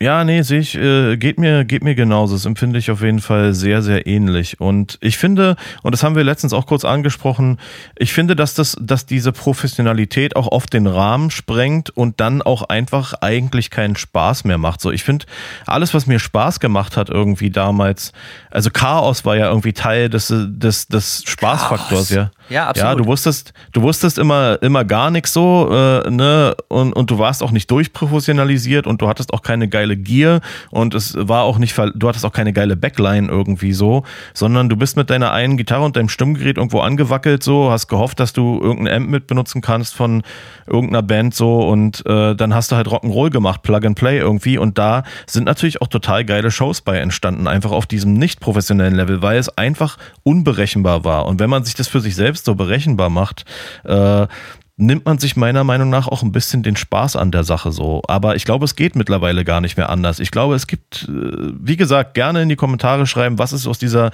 Lokalband äh, äh, Kultur geworden, was ist aus der lokalen Szene Kultur geworden, so, das interessiert mich definitiv auch. Äh, Gerade hier aus der Entfernung ist es manchmal schwer einzuschätzen, so. Aber es geht ja nicht nur um die lokale Szene, sondern es geht auch allgemein darum, was mich auch voll interessiert. Wie ist es im Jahre 2021 oder 2022 eine Band zu gründen? Wenn, wenn die, die, die Voraussetzung, also, oder wenn man so an die Außenwelt trifft, so die Leute, es, das Problem sind ja nicht nur die Mucker, die Bands, sondern offensichtlich herrscht ja so eine Erwartungshaltung auch von den Leuten vor. Oder dass zumindest die Musiker glauben, dass die Leute sowas sehen wollen. So diese vorgefertigten Setzkasten, Sound, Optik, Grafiken, hast du nicht gesehen ähm, was ich eben beschrieben habe, dass ich keinen Unterschied mehr feststellen kann zwischen Bands, die ich nur nicht kenne, aber mega berühmt sind und absoluten No-Name-Bands, weil alle sich den gleichen Stilmitteln bedienen. Ähm, das, aber das, was du eben angesprochen hast, ist auch sehr richtig. Ne? Früher, also wir hatten keine Bandfotos, es gab natürlich keine Homepage, es gab gar nichts, außer die Songs, die wir uns im Proberaum ausgedacht haben. Viele dieser Songs waren noch nicht mal auf einem Proberaum-Mitschnitt dokumentiert, aber man hat die ständig irgendwo live gespielt oder so. Und, äh, ja, definitiv, ja. Und, und ich kann mich noch erinnern, da war ich so, so, so 16 oder so, mein Kumpel Nösen, der, äh, Grüße gehen raus, der der meinte dann so, Alter, hier, ja. Und die waren richtig gut. Die waren so eine Freizeitband, die haben total viel gekifft. Und die haben sich auch wegen Kiffen aufgelöst, weil die irgendwann nur noch gekifft haben und ihre Instrumente gar nicht mehr angefasst haben. Und bis heute finde ich das mega, mega schade, weil die Band einfach so arschgeil war mit dem weniger geilen Namen Rorik. Aber das, das war eine Band. Erwähnt, ja. ja, echt, ohne Scheiß. Irgendwann spiele ich dieses Demo mal auch an, weil das ist, äh, mhm. haut mich immer wieder, es gibt mir Gänsehaut, weil es so gut war. Die Kids waren 15 oder 16 und das war so schweinegut, weil die überhaupt nicht sich dafür interessiert haben, was gerade angesagt ist oder sonst was. Die haben wirklich ihren eigenen Sound entwickelt. Und äh, da meinte er zu mir irgendwann in der Schule in der 10. Klasse, also ja, hier, pass auf, unser einer Sozialarbeiter oder der Typ, der immer hier im Wehrschloss die Konzerte macht, so, der kennt irgendjemand von so einem Label und, und, und da, ey, vielleicht, der kennt jemanden, da können wir eventuell mal eine 7-Inch, eine Single aufnehmen, eine Vinyl. Und ich war, Alter, was, du meinst eine richtige Platte, also eine Schallplatte oder was? Ja, eine 7-Inch so. Der hat da eventuell so jemanden, wo wir das machen können. Das war das absurdeste, das krasseste, was ich bis dahin je gehört habe, so, ne? Und das kann man sich mal vorstellen. Mhm. Er stellt das jetzt mal, erzähl mal das jemanden heutzutage, in, in Zeiten von Social Media, in Zeiten von Plattenproduktion im Computer, in Zeiten von, du kannst ohne jegliches Talent in der Außenwirkung so rüberkommen wie die geilste Band der Welt. Äh, ne? Und diese Band hat sich das wirklich erarbeitet, nur weil sie geil waren und weil sie zehnmal nacheinander geil in ihrem Freizeit abgeliefert haben auf der Bühne. Egal. Ja, was, was mir dabei auch einfällt, ähm, was sich besonders verändert hat, ähm, ist, dass man früher, wie du schon sagtest, du hast halt äh, Songs gespielt live in irgendwelchen äh, Freizis etc., ähm, die du noch überhaupt nicht aufgenommen hattest und trotzdem ständig live gespielt hast. Und ähm, das war bei uns genauso mit Acid Breath irgendwie. Und das hat sich dann aber irgendwann verändert, weil heute musst du auf jeden Fall als neue Band, ja, wenn wir schon mal ums Thema Bandgründung uns irgendwie unterhalten, ähm, heute musst du als Band erstmal irgendwie eine Aufnahme abliefern. Du musst erstmal online in Erscheinung treten, bevor du überhaupt als Band existierst, eher in der Realität und Wahrnehmung der Leute. Genau, ja, haben sich total verändert. Die ja. Abläufe sind ganz anders. Früher hat man eine Band gegründet, weil man gerne Musik machen wollte. A, man ist im Proberaum gegangen mit Leuten, die man ganz gerne mochte, um gemeinsam dieses Erlebnis zu haben. Und dann hat man sich den Arsch abgespielt und geprobt und gemacht und die, das einzige Outlet, was es gab, dass man ein paar Mal im Jahr die Chance hatte, irgendwo live aufzutreten und hoffentlich sieht das jemand und erzählt das seinen Kumpels, dass wir geil ja. sind. Und es gab keine andere Möglichkeit. Aber heute Band gründen heißt wahrscheinlich, und deswegen stelle ich diese Frage auch zurecht, ob das noch so ist, als erstes müssen wir erstmal eine Platte machen, damit wir die Social Media Kanäle mit dieser Musik befeuern können. Wir müssen Fotos machen. Ähm, das nimmt natürlich auch jeglichen, äh, wie sagt man, äh, jeglichen Zauber und, und, und so ein bisschen die, die Magie äh, und den, den, den Mystery-Part aus der ganzen Sache raus, weil man sofort weiß, wie sehen die Typen aus, wie klingen diese Typen und wie stellen die sich in Videos und Fotos dar. Ne? Viele Bands haben eine fertige Platte, bevor die je einen Gig gespielt haben oder so. Ne? Das ist Ja, äh, absolut. mega, mega krass und ich verurteile das überhaupt nicht. Ich sag nur so, ich, ich finde es äh, extrem befremdlich, dass diese Abläufe sich so komplett verändert haben. Aufgrund der Definitiv. scheiß Erwartungshaltung, der scheiß Social Media. Man muss es so sagen. Es hat, es ist, ist natürlich Fluch und Segen, aber es hat auch so viel kaputt gemacht. Ja, kann man. Wer macht denn so heute stehen noch eine lassen. Band und sagt, wir gehen mal im Proberaum und dann spielen wir mal Konzerte und dann gucken wir, wenn das Leute gut finden, dann machen wir auch mal Fotos. Und wenn das dann gut kommt, dann machen wir mal eine Aufnahme. Und wenn das gut ankommt, dann drehen wir ein Video. So, weißt du, so, so oldschool halt, ne? Aber nein. Ja, wird wahrscheinlich sehr selten passieren. Und ich sag nicht, dass Ähm, es nicht so ist. Deswegen stelle ich die Frage, wie ist es? Äh, 2021 eine brandneue Band. Und ich meine jetzt natürlich nicht unsere Kumpels, die alle so alt sind wie wir, 30, 40 Jahre oder sonst was, sondern ich rede jetzt vor allen Dingen irgendwie, wie ist es, wenn man jetzt 16 ist und eine Band gründet? Ja, ja, beantworten in den Kommentaren bitte. Wer, wer, wer hat denn, äh, wir haben das ja gerade so ein bisschen auch in, den Raum gestellt, die Frage, wie kriegt man heute Shows? Wie kommt man an Shows? Gab es bei euch in der Band oder in deinen Bands, in denen du gespielt hast, immer irgendjemanden so den Designated? Es gab ja meistens den Typ, der Auto fährt, es gab den Typen, der, keine Ahnung, der dies macht, das macht und dann gab es meistens auch irgendjemanden, der sich so um Konzerte gekümmert hat. Wer war das bei euch? Oder gab es das so in der Rolle? Ja, das, die Rolle habe ich dann relativ schnell übernommen. Also nicht bei Acid Breath, da hatten wir einen Bassisten damals, der äh, auch in Spandau zum Beispiel Konzerte veranstaltet hat und auch sonst irgendwo in Berlin. Und der hat damals vor allem für uns Konzerte angeleiert. Aber nachdem wir die Band aufgelöst haben und die nächste gegründet haben, äh, habe ich diesen Kontaktpart übernommen. Ähm, weil ich doch auch relativ schnell umtriebig geworden bin, so weil ich, weil ich das die, die Zeit einfach aufregend fand. Ja, generell, äh, ich fand diese, wie gesagt, diese Szenekultur aufregend und dann, dann habe hab ich auch angefangen, so langsam irgendwie äh, einen Fuß in die Tür zu kriegen in der, in der örtlichen Hardcore-Szene. Und da, das war natürlich alles erstmal spannend und ja, da habe ich viel, habe ich viel diesen Kontaktpart übernommen und das ist auch bis heute so, dass ich eigentlich in meinen Bands meistens den Hauptansprechpartner irgendwie mache, den Haupt-E-Mail-Kontakt irgendwie und mich da um alles kümmere irgendwie, ja. Und da, das hat sich, ja, das hat sich über die Jahre gar nicht so großartig verändert. Klar, früher hast du dich halt ja mit mit vielen lokalen Veranstaltern direkt verbunden. Heute sind es vielleicht dann mal Booking-Agenturen oder irgendwelche Label-Leute oder so. Aber im Grunde genommen ist das für mich seit sehr sehr langer Zeit, seit ja spätestens sagen wir mal 2005 oder so, ist es für mich so normal, dass ich mich um diesen Kommunikationskram kümmere mit mit allen und das dann auch weiter dann auch die Kommunikation in der Band sozusagen dann weiter verteile irgendwie und und so weiter. Bei mir war das ohne, bis auf wenige Ausnahmen auch immer so, also in meinen Bands, dass ich meistens der Typ war. Da muss man ja auch ein gewisses Talent für haben und vor allen Dingen aber noch viel mehr als Talent braucht man halt so eine gewissen, wie sagt man, so eine Wadenbeißerei, muss halt am Ball bleiben. Auch, weißt du, also ich kann mich erinnern, dass man äh, früher in neun von zehn Fällen keine Antwort gekriegt hat und man muss trotzdem nachfragen, damit irgendwie, irgendwie so ein bisschen was zusammenkommt. Das ist vielleicht der Vorteil heutzutage, dass man, äh, äh, dass die Wege kürzer sind, um an potenzielle Leute ranzukommen, die Konzerte machen ich so, aber auch das weiß ich nicht hundertprozentig, aber ich war auch immer der Typ, der die Konzerte rangerockt hat, der die Kassetten verschickt hat und solche ganzen Geschichten. Bis, bis auf wenige Ausnahmen war das meistens ich. Und äh, in einer anderen Band, in der ich gespielt habe, hat das witzigerweise auch der Bassist gemacht. Ähm, scheint so ein Bassistenjob auch zu sein irgendwie, ne? Der war auch immer der Fahrer. Stefan. Kann ich ja, kann ich so nicht unbedingt bestehen. Ich bin ja weder Bassist noch, Noch Fahrer, Fahrer. gewesen.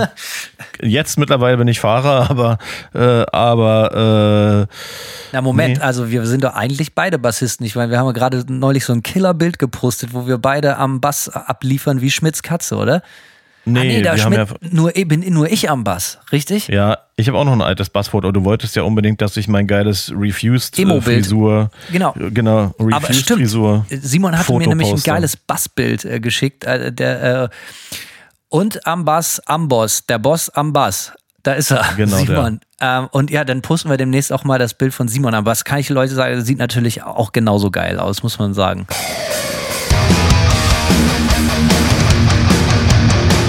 Natürlich. Ähm, ja, das, äh, was gibt's denn sonst so für Aufgaben in einer Band, wenn wir schon über Alltag in einer Band reden? Wenn wir sagen, so, wir sind jetzt eher so Richtung Hobby- oder Amateurband, was sind das Sachen? Was bestimmt den Alltag? Was, was muss Naja, denn da gemacht äh, werden? Ah, Eine Sache will ich noch fragen. Das fällt mir jetzt gerade ein. Ne? Ähm, Schieß ich, los. ich glaube, das ge- bezieht sich nämlich auch auf dieses Comment, was der eine Kollege gemacht hatte. So, er hatte gefragt, so ja, Proben, wie haltet ihr das mit Proben? Sind sechs Bier zu viel bei der Probe? Äh, ich weiß ja in etwa, wie das bei W-Farm läuft äh, oder lief, aber äh, wie lief das Sehr sonst? so- nüchtern. ja, sehr nüchtern, äh, in allen Belangen. Aber sonst, ähm, wie, wie, wie lief das so mit der Sauferei? Das ist ja eine sehr, sehr berechtigte Frage. Also Sowohl meine- Konzerte als auch Proben. Durch meine Bands hindurch hat sich das durchaus ein bisschen äh, immer verändert. Also ich kann zum Beispiel sagen, dass in einer meiner frühen Bands jemand äh, angefangen hat, auf einmal auch in sehr jungen Jahren, so mit gerade so 18, 17, äh, angefangen hat, mit ziemlich harten Drogen zu experimentieren. Der war halt viel so in der Berliner Clubszene unterwegs und äh, kam dann halt irgendwie äh, zugekokst morgens, morgens zur Probe und so. Das war ziemliches Gift für äh, den Bandvibe damals so. Ähm, bei WFAM später war es, wie gesagt, ziemlich nüchtern so. Äh, und auch bei meiner, auch bei der Band vor WFAM. Äh, ich war dann eh straight edge für zehn Jahre irgendwie und habe gar nichts gemacht. Und äh, wir hatten noch zwei weitere in der Band, bei denen das genauso war. Und bei uns haben nur zwei in der Band getrunken und das auch eher auf Tour und nicht im Proberaum so. Also und deswegen hat es auf den Bandalltag nur dann Einfluss genommen, wenn wenn wir auf Tour waren. Äh, aber da habe ich auch ganz andere Kaliber gesehen. Also ich würde sagen, ich sag mal so, ich fand das trotzdem immer interessant zu beobachten, wenn man selbst nicht getrunken hat und äh, sieht, wie die, wie diese Alkoholkonsumkultur sich auf Tour verändert. So. Und wenn, weil wenn dann auf einmal Leute, die sonst gar nicht regelmäßig trinken, auf einmal jeden Abend äh, an einer Flasche hängen so und dann so, so Teilzeitalkoholiker sind, ist das schon, schon auch irgendwie, ja, wie soll ich sagen, eine Deswegen trinke ich jeden Tag, damit das nicht komisch aussieht.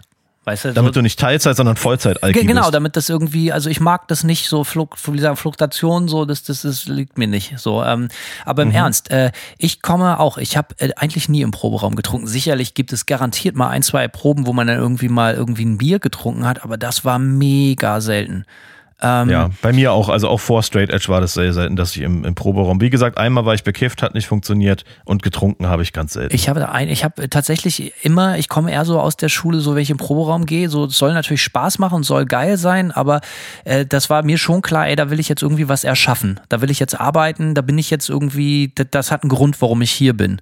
Und äh, ich habe dann natürlich hinterher extrem gerne getrunken, aber davor, beim beim Proben, es gab eine Phase, glaube ich, mit so Mitte 20, Anfang 20 oder so, da habe ich in Hamburg viel geprobt mit einer Band und äh, da, da habe ich, glaube ich, schon eine Zeit lang sehr viel beim Proben getrunken. Und äh, da habe ich aber allgemein sehr viel getrunken in dieser Lebensphase. Ich glaube, es hatte gar nichts mit den Proben, sondern allgemein mit meinem, meinem Trinkverhalten generell in meinem Alltag zu tun. Aber eigentlich war ich eher so, Probe ist Probe.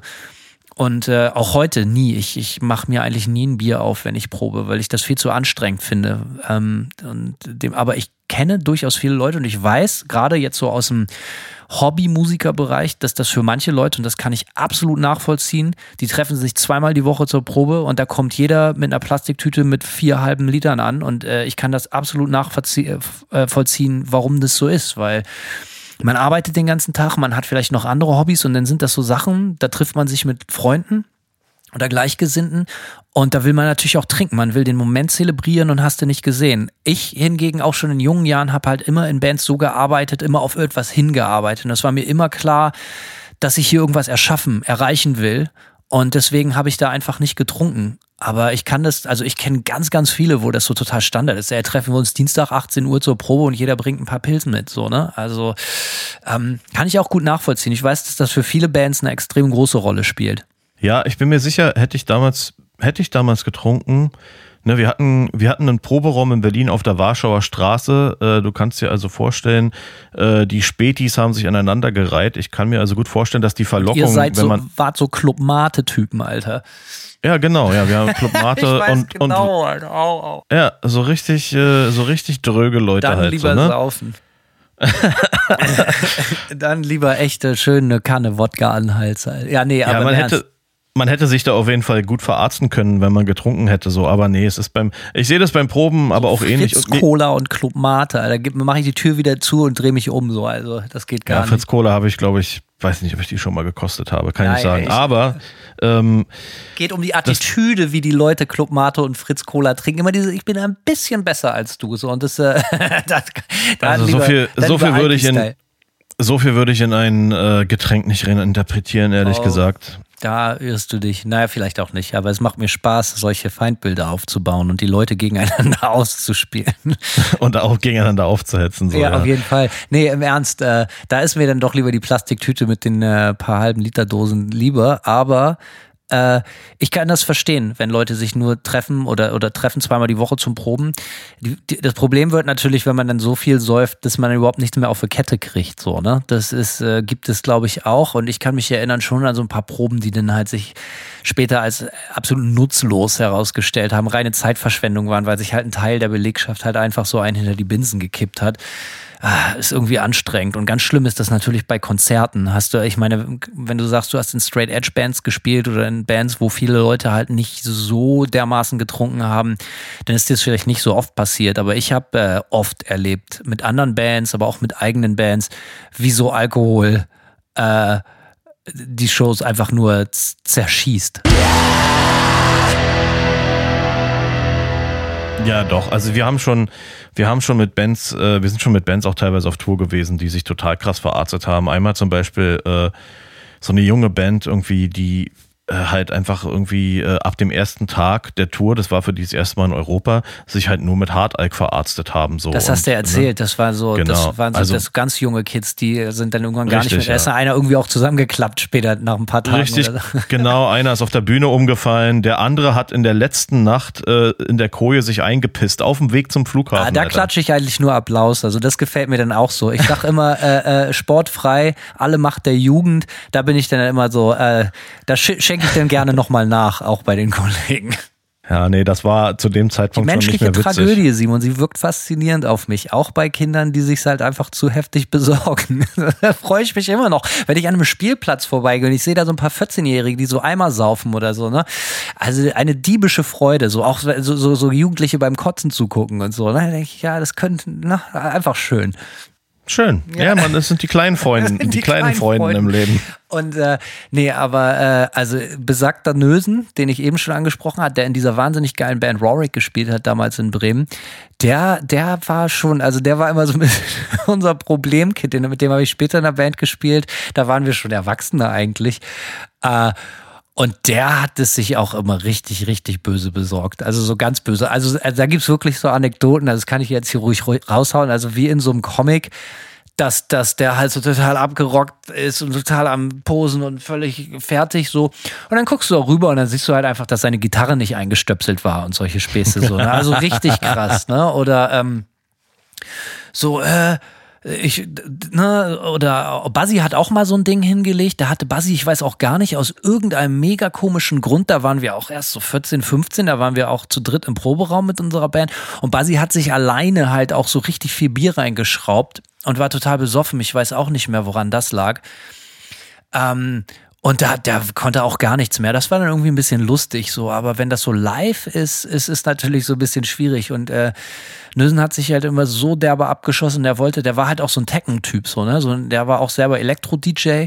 Und der wollte dann immer, egal in welcher deutschen Stadt wir gespielt haben, wir mussten ihn dann immer, wenn wir nachts zurückgefahren sind, dann auch immer meistens auf irgendeiner Goa-Party oder so abliefern. Morgens um fünf oder Ja, sechs, geil. so, ne? Der war dann, und dann, er hat sich völlig umgehauen und dann hat er die ganze Rückfahrt geschlafen im Auto, völlig besoffen. Und bis wir ihn dann auf irgendeiner Goa-Party, so da geht's ja morgens um sieben erst richtig los oder so, irgendwo rausgeschmissen haben. Ne? Und dann hat er sich da wieder so einigermaßen mit der einen oder anderen Substanz auf Sendung gebracht. Und dann ging's von vorne los. Ne? Manche Leute können das halt einfach ab. Ich äh, bin da nicht so für gemacht. Und äh, ja, aber der hat sich echt so. da gibt's auch Fotos, Alter. Ey. Einfach zu geil. Einfach richtig, richtig geil. Ja, ähm, das passiert. Äh, ich, ich in, in dem Manta-Kosmos kann ich sagen, das glaube ich mir, das ist, ist mir Gott sei Dank nur ein, zwei, drei, viermal passiert, dass ich so merklich zu besoffen war. Von den vielen hundert Shows mag man mir das nachsehen. Fühlt sich auch nicht geil an. Ist auch nicht cool, finde ich. Also, ich finde, so leicht einen Tee haben, dass man so ein bisschen in Sabbellaune kommt und offensichtlich Spaß hat, finde ich vollkommen in Ordnung. Aber wenn die Performance darunter leidet, I don't know. Ich weiß nicht. Also, da habe ich vielleicht einen anderen Maßstab. Ja, es ist auch so, dass ich, also selbst heute, wo ich streng genommen wieder äh, auch Alkohol trinke, ich trinke trotzdem auf Tour irgendwie nicht wirklich so. Ich habe, ich bin ja generell eher wenig Trinker so und dann ist es halt irgendwie auf Tour komme ich auf die Idee selten, außer das Venue ist mal neben irgendeiner so hippen Brauerei und dann gehst du halt mal rein und trinkst dir so ein irgendein überteuertes Bier weg so äh, für einen Geschmack. Aber ganz ehrlich, ey, ich bin da bin da einfach auch nicht so richtig hinterher und äh, äh, ja, ich habe das ja schon mal erklärt. Für mich ist der Alkohol auf der Bühne schon auch äh, Hilfsmittel. Das ist schon so, so ein sozialer Fensterkit. Also es hilft ein mir Lubrikant. schon. Ja, ein Lubrikant. Oh, das gefällt mir. Ein gutes und auch ein sehr sexy Wort. Und äh, da, äh, das hilft mir schon. Da so irgendwie. Ich versuche das halt immer weiter runterzuschrauben, dass ich, ich möchte gerne eher so in der Region ankommen, dass ich sage, so ich trinke vor der Show so ein ganz entspanntes Bier, vielleicht zwei und äh, aber normalerweise habe ich vor Show immer so das gleiche Ritual. Ich trinke so den ganzen Tag beim Soundcheck so ein bisschen Bier und dann, wenn es auf die Bühne geht, in relativ kurzer Zeit so äh, drei, vier Finger breit Wodka, eine halbe Dose Red Bull, äh, dieselbe Menge Leitungswasser und dann mit, mit einer Gabel die Kohlensäure rausrühren und äh, das schütte ich mir dann rein. Am besten durch den Schlauch. Und äh, dann ist man relativ schnell auf Sendung, gerade wenn man so einen leichten Vorglimmer hat. Und manchmal passt das total gut und manchmal überschätzt oder unterschätzt man sich dann so ein bisschen. Und äh, ja, da muss man vorsichtig sein. Also ich wäre lieber gerne der, der, der meinem Alter entsprechend der gemütliche, ich trinke immer so ein Zielbier, ne? wie mein Vater beim Dartspielen sagt. Mhm. Aber bisher ja. trinke ich lieber noch durch, durch einen Eimer oder durch einen Schlauch die Wodka mischen, äh, damit. Äh, ich meine, ich muss ja auch Spaß bei der ganzen Sache haben, ne? Oder du oder verpasst dir einfach einen Einlauf vor der Show. Auch geil. Einen schönen Wodka-Tampon. Also, es ist natürlich immer ja. am billigsten und auch am effektivsten. Das wissen wir alle. Das ist richtig, ja. Ja, es ist ja schwierig so, ja. Und äh, die, die, die, die, ja, es gibt dann aber auch immer, ne, wir haben Klicken, Klickenbildung. Ne? Es gibt dann immer die typische, es gibt Klickenbildung beim Arbeitsplatz, es gibt Klickenbildung auch in der Band. Es gibt die Vernünftigen und es gibt eher die Erlebnisorientierten. Wo, zu welchem Team gehörtest du denn eher so, äh, Simon? Also ich war auf jeden Fall extrem unerlebnisorientiert. Ich habe auch auf Tour, bei mir ist es irgendwie auf Tour immer so gewesen, dass ich ähm, gespielt habe und mich da irgendwie verausgabt habe. Also mental wie physisch irgendwie und dann wollte ich danach immer meine Ruhe haben. Ich bin kategorisch auf keine der Partys gegangen, die stattgefunden haben oder ja, äh, also ich bin dann einfach echt jemand, der dann danach direkt runterfährt nach einer Show meistens so und äh, Deswegen, ich habe da, ich war auf jeden Fall immer Teil der Clique, die nichts gemacht hat. Ich, unser Basser Philipp war ähnlich irgendwie. Der hat, hat auch, hat's auch nicht krachen lassen und der war, wie gesagt, auch straight edge. Ähm, ist er auch, glaube ich, bis heute noch. Und, und sich äh, lieber noch eine Fritz Cola und eine Runde Mensch ärgere dich nicht reingezogen und ist dann zu Bett gegangen. Ja, man ist zu Bett gegangen und hat vielleicht auf dem Laptop äh, irgendeine Serie geguckt oder ich habe Serie ja, Musik, Musik ge gehört oder irgendwas. Äh, ja, keine Ahnung. Ich habe da, du ich hab da immer nicht nach so deiner eigenen lassen. Show dich hingelegt und hast Musik gehört? Ja, aber was entspannt ist dann also natürlich. Simon, also manchmal wirklich war. Also ich weiß nicht, ob ich lachen oder weinen soll. Das finde ich extrem erstaunlich. Ne? Also Mach doch einfach beides. Hä? Ja, mache mach ich eh meistens, ne? Aber das, äh, das finde ich schon krass. Also das meine ich mit allem Respekt. So, ich habe gerade eine Show gespielt, so jetzt höre ich mir mal so ein bisschen Mucke zum Runterkommen an, egal ob das entspannte Musik ist, finde ich schon erstaunlich. Aber finde ich cool. Habe ich, äh, wäre ich im Leben nicht drauf gekommen. Aber ich war auch immer, also bin mittlerweile auch leider, leider eher so Team. Das liegt aber auch daran, du bist Sänger und du musst immer so ein bisschen auf dich aufpassen. Äh, dass man, äh, ich bin auch eher so der Typ, der dann leider nichts macht. Und ich beneide aber immer die Typen, die, die das Team Wildstyle, die dann nach den Shows irgendwie, äh, echt, ich war früher mit als Gitartech lange mit einer Band aus Norwegen unterwegs und äh, das war krass, Alter. Das waren Lektionen in Demut. So, und ne? die haben Konzerte gespielt und dann, dann nach den Konzerten sind die erst richtig auf Sendung gegangen. Ne? Bis morgens um sechs noch in der jeweiligen Stadt durch die Kneipen gezogen und so. Ah, richtig krass. Undenkbar, leider. Bin ich viel zu schwach für. Aber äh, beneide ich schon, bin ich ehrlich. Ja, ich nicht. Beneide das auch nicht, ganz ehrlich. Ich will, ich muss das alles auch nicht haben, so ganz. Ich bin vielleicht dann auch nicht so, äh, vielleicht ist mein sozialer Tank dann auch immer leer. Ich muss gestehen, also ich war früher vor, bevor ich in Bands gespielt habe, auch extrem schüchtern und so und war entsprechend äh, sehr zurückhaltend und das hat sich durchs Touren schon verbessert, weil man einfach, A, war ich natürlich, also ich war schon immer der Kontakt Tiefpunkt der Band oft so und dann äh, bist du auf Tour ja auch dazu gezwungen, sozial zu sein irgendwie. Ähm, und lernst, ja, weil du jeden Tag mit irgendwelchen Veranstaltern laberst, mit der, mit dem Soundmann, der Stage Crew irgendwie. So, du hast mit so vielen Leuten zu tun. Also man taut da auch auf jeden Fall so ein bisschen auf, aber es kann vielleicht auch sein, dass die, die Kombination aus dem und äh, dann dem Live-Spielen und sich da irgendwie verausgaben, dann auch einfach dafür gesorgt hat, dass dann auch mein sozialer Tank ein bisschen leer war. Ähm, aber ja. Stich, Stichwort Klickenbildung, Simon. Äh, natürlich, mhm. Äh, ich spiele in einer Zwei-Mann-Band, da ist Klickenbildung ein bisschen schwierig. Ähm, ja. Aber äh, oder es sind äh, per se, per Natur schon zwei Klicken, aber es gibt ja nicht nur irgendwie, die, es teilt sich ja nicht nur in Party Ja und Nein, Nein und Ja auf, sondern auch so, äh, du hast in einer Band gespielt, da waren fünf Leute drin oder so. Da gab es doch auch bestimmt Leute, mit denen du eher einen Draht hattest und mit anderen Leuten weniger einen Draht hattest. War das mhm. Äh, so, ne? Und das ist ja auch überhaupt nicht wild. Aber schwierig Nö. ist es natürlich so, ähm, wenn es denn so unterschiedliche Meinungen gibt oder so, ne? Wenn, wenn, wenn wir über Klickenbildung sprechen, so hast du wie wie hast du das erlebt, dass, dass, dass du, hast du, hast du, hast du, wie soll ich das sagen, dass du denkst so, ey, ohne den und den wäre ich gar nicht in dieser Band, so, weil ich mit den anderen gar nicht auf einer Wellenlinie liege oder so? Nö, das nicht. Ähm, aber natürlich merkt, also bei uns war es vor allem auch so mit, mit, mit W-Farm zum Beispiel war es so, dass wir uns, ähm, also eigentlich kannten nur Paul und ich uns richtig gut und ähm, Nee, unseren, unseren ersten Sänger kannte ich auch ganz gut, aber Philipp und Daniel kannte ich nur so ganz entfernt aus der Szene. Und wir haben tatsächlich so richtig nach, nach Leuten suchen müssen mit WFAM, weil die Musik einfach dieses chaotische Zeug äh, überhaupt nicht ähm, angesagt war zu dem Zeitpunkt so, ja. Und, und auch schon gar nicht in der deutschen Szene. Es gab es einfach so gut wie gar nicht. Und da erstmal Leute zu finden, die Bock hatten auf die Musik, war schon eine Herausforderung. Und das heißt, wir haben uns dann auch tatsächlich zwangsläufig so ein bisschen kennenlernen müssen, äh, zum Teil über, über die Jahre. Und da, ich würde eher sagen, dass das eher so gestartet ist, dass, dass das ja äh, erstmal relativ cool war und dann hat sich über die Jahre halt äh, abgezeichnet, mit wem man besser und mit wem man schlechter klarkommt so. Und äh das ist nämlich auch die Frage, die, die, die Klickenbildung wirft natürlich nämlich auch die Frage auf, so wie geht man innerhalb einer Band mit Konflikten um? Und da ist so eine Klickenbildung natürlich extrem schwierig, so wenn es da so zwei Lager gibt. Und ich kann mir vorstellen, ich habe das extrem lange nicht mehr gehabt, so. Manta, wir sind ja jetzt auch schon seit acht Jahren oder so zugange ähm, äh, weißt du, wenn, wenn ich mir vorstelle, in einer Band spielen fünf Leute und dann sind oder vier und dann der eine ist immer mit dem, weil die kennen sich schon ewig und die anderen liegen halt musikalisch eher auf einer Wellenlinie und so. Gibt es da viel Konflikte so? Ich meine, wie regelt man sowas? Wie geht man mit Konflikten in einer Band um? Also am Anfang, ähm, am Anfang war es so, besonders in, also über eine lange Zeit sogar, dass wir einfach alles knallhart demokratisch gelöst haben. So, ja, äh, regt mich, ja. regt mich das Wort schon auf.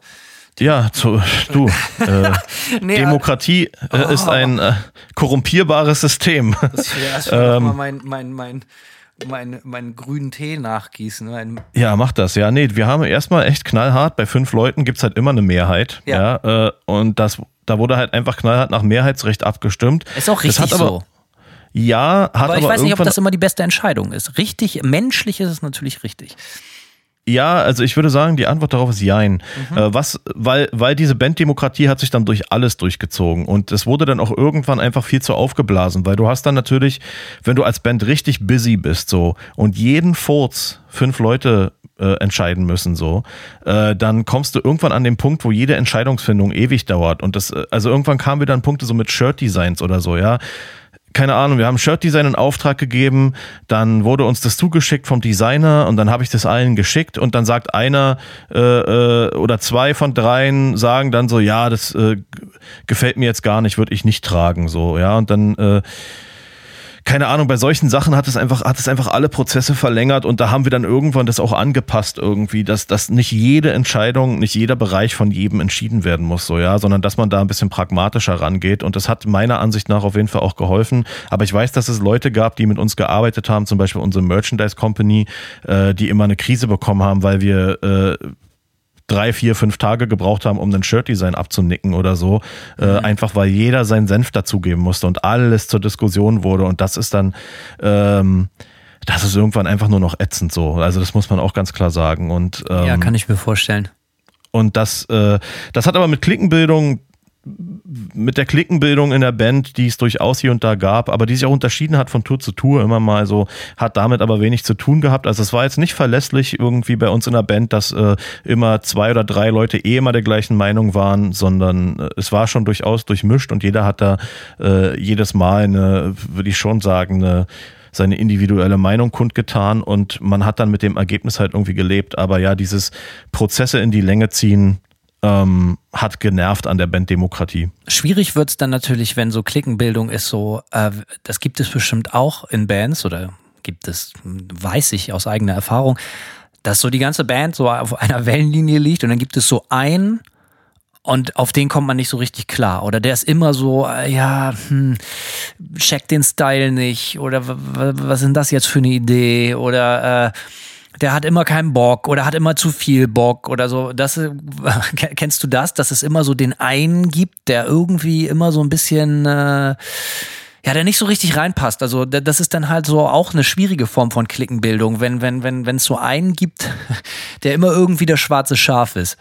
Ja, ich würde sagen, das gibt es in verschiedenen Auswüchsen irgendwie. Ja, es gibt sicherlich das schwarze Schaf irgendwie, der mehr oder weniger der eine, der einfach in die Band nicht richtig reinpasst. Oder es gibt auch äh, äh, Leute in der Band, die sich ähm, vielleicht, die sich vielleicht irgendwie die ihre Meinung über die andere setzen. Weißt du, wie ich meine? So Leute, die der Meinung sind, so ihr seid alles Idioten und ich bin schlauer als ihr.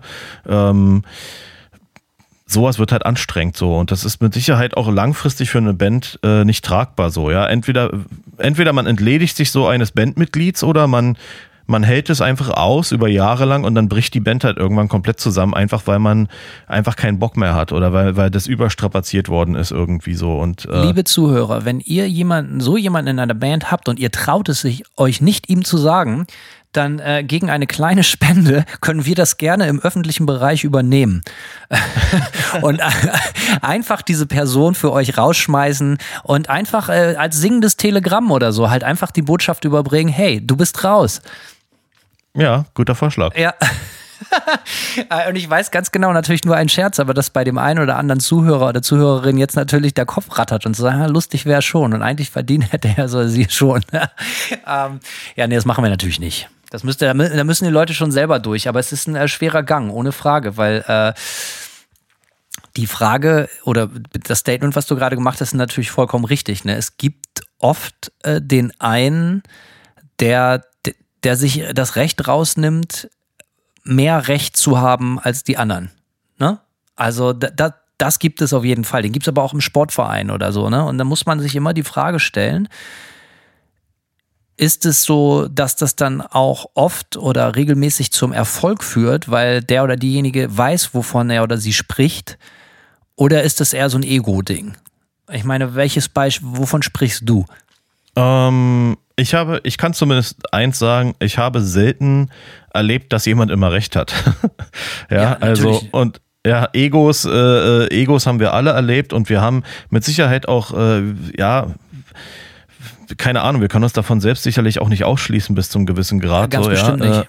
Äh, ja, ähm, aber das ist halt so der, also ich habe auf jeden Fall, ich habe auf jeden Fall mehr Ego-Schwierigkeiten in Bands mitbekommen als äh, äh und verletzt, ja auch verletzte Egos irgendwie, wenn es bei gewissen Konflikten, die vielleicht äh, gar nicht unbedingt die gar nicht unbedingt auf dieser menschlichen Ebene wertend sind, aber wenn sich manchmal jemand so sicher ist in seiner Meinung und dann äh, vom Rest der Band zu hören bekommt, so, äh, Alter, nee, kannst du komplett abhaken, ist die dümmste Idee, die ich je gehört habe. Sicherlich auch schwierig, irgendwie damit umzugehen. So. Äh, also verletzte Egos habe ich viel mitbekommen. Äh, verletzte Egos haben für viele äh, äh, Konflikte gesorgt in allen meinen Bands so. Und ähm, davon man kann lernen, sich davon zu befreien, weitestgehend. Ja, es wird immer, es wird immer mal was geben, wo man sich ein bisschen gestichelt fühlt, so, aber wenn man zumindest mit einer Band, äh, in seiner Band auf so einer Wellenlänge ist, wo man weiß, so, ey, äh, wir haben uns alle lieb hier so und äh, wir haben alle das gleiche Ziel und wir ziehen alle an einem Strang, dann kann man damit auch besser umgehen, wenn man mal nicht seinen Willen bekommt. Weißt du, wie ich meine? Wenn mir, wenn ich jetzt bei ja. mir in der Band, wenn mir in der Band jetzt drei Leute sagen, äh, meine Idee ist nicht gut, dann akzeptiere ich das einfach. Dann äh, ist die Idee vielleicht auch einfach nicht so gut, egal was ich davon halte. Ich bin da mittlerweile auch schmerzfrei, wenn man, wenn man mir sagt, so, hey, das Riff ist nice, aber nothing to write home about. So, wenn, wenn das einfach, ja, okay, ich äh, hab, ich hab da Gott sei Dank viel zu viel Output und äh, auch, äh, auch nicht genug, also da habe, ist mein Ego dann doch nicht groß genug, dass ich das persönlich nehme. Das ist dann eher so, ja, okay, und ich habe auch keine Zeit, das ist ganz nochmal wichtig. Anstatt mich dann den ganzen Tag darüber aufzuregen, dass jemand meine Idee nicht spielen will, versuche ich es lieber mit der nächsten. Ähm, das ist schon sehr, sehr wichtig. Ähm, und meistens habe ich, aber glaube ich, kann ich behaupten, relativ gutes Bauchgefühl, dafür, wenn, also es passiert relativ selten, dass ich zu Hause Musik schreibe und die dann vorstelle und dass ich mich total geirrt habe. Dass ich dann so, so, weißt du, was ich meine? Dass, äh, dass man, also es passiert relativ selten, dass ich einen Riff oder so richtig stark finde und dann bringe ich das an und es ist so, ja, hm, nicht geil. Das passiert dann meistens eher so mit Material, was bei mir auch eh schon so eher so in der Schublade vielleicht Bridge ja. Richtung C-Part, Intro-Outro-Ecke liegt. Ja, doch, das, das kann ich auch. Ich glaube, wenn, wenn ich heute einen Riff schreibe, was mich selbst komplett kickt, so, dann ist es meistens auch gut. Äh, Würde ich jetzt einfach mal so sagen. Und, wenn's, und wenn ich einen Riff, wenn mich ein Riff selbst langfristig nicht begeistert, dann ist es meistens nicht gut so. Also das kann man, das glaube ich mit der Zeit, wenn man so lange Musik auch macht, man wird, glaube ich, auch einfach selbstkritischer so und man, man, man, man weiß, man weiß vielleicht einfach besser, wenn man, wenn man Jahrzehnte Mucke macht, ob man gerade ein wirklich geiles Riff abgeliefert hat oder äh, ob es eben nicht das Beste ist, was man, was man in der Ideenkiste so hat. So, also ich glaube, da, man wird da vielleicht mit dem, mit der Zeit auch ein bisschen, bisschen entspannter, weil während man früher vielleicht in seinen ersten Bands irgendwie das Gefühl hatte, um jedes Riff kämpfen zu müssen, so, weil sich ja auch das Songwriting verändert irgendwie so, ne, das ist, kommt ja auch noch dazu. Du schreibst jetzt ja äh, zum Beispiel sehr, sehr viel allein und ich habe das mit, ähm, zum Beispiel bei der letzten W-Farm-Platte habe ich nur mit, mit unserem Drummer geschrieben, bei Nightmare war es eigentlich beim Al Album das gleiche, äh, aber davor, es gab auch Zeiten, wo wir die ersten beiden Alben zum Beispiel, die haben wir komplett zusammen im Proberaum geschrieben, so.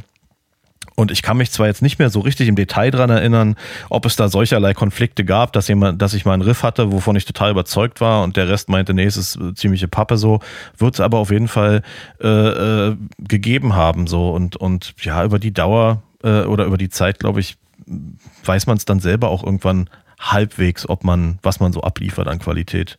Das ist halt nämlich die Frage, so der Klassiker mit der Küche, so verderben da zu viele Köche den Brei oder verwässern zu viele Köche den Brei. Es ist ja auch total toll, wenn alle Leute irgendwie acht Ideen in den Raum schmeißen und die sind alle geil, aber ist das songdienlich oder ist es, äh, also würdest du jetzt in, in, in in Retrospektive, wie sagt man, äh, eher sagen, dass es eigentlich besser ist, wenn, wenn, wenn, klar, wir können jetzt mal einen Song spielen, den der geschrieben hat oder der geschrieben hat oder die geschrieben hat.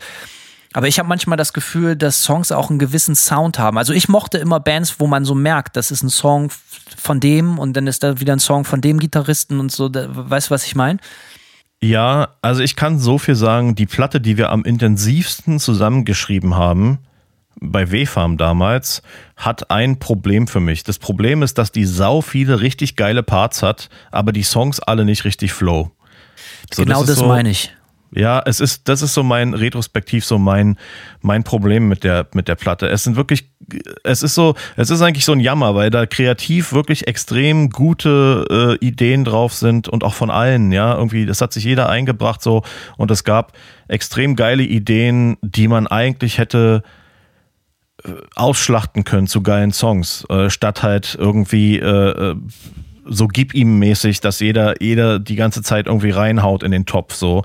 Und ähm, ich würde zumindest das sagen, später und auch jetzt, jetzt schreibe ich entweder mit unserem Drummer zusammen oder mit unserem zweiten Gitarristen Musik so, äh, mit das finde ich irgendwie ganz cool und man merkt auch den Unterschied zwischen den Songs, die ich mit den jeweiligen beiden schreibe, so, aber es hilft mir kreativ definitiv mittlerweile wieder mehr, auch nicht alleine zu schreiben, denn auch das habe ich hinter mir irgendwie so.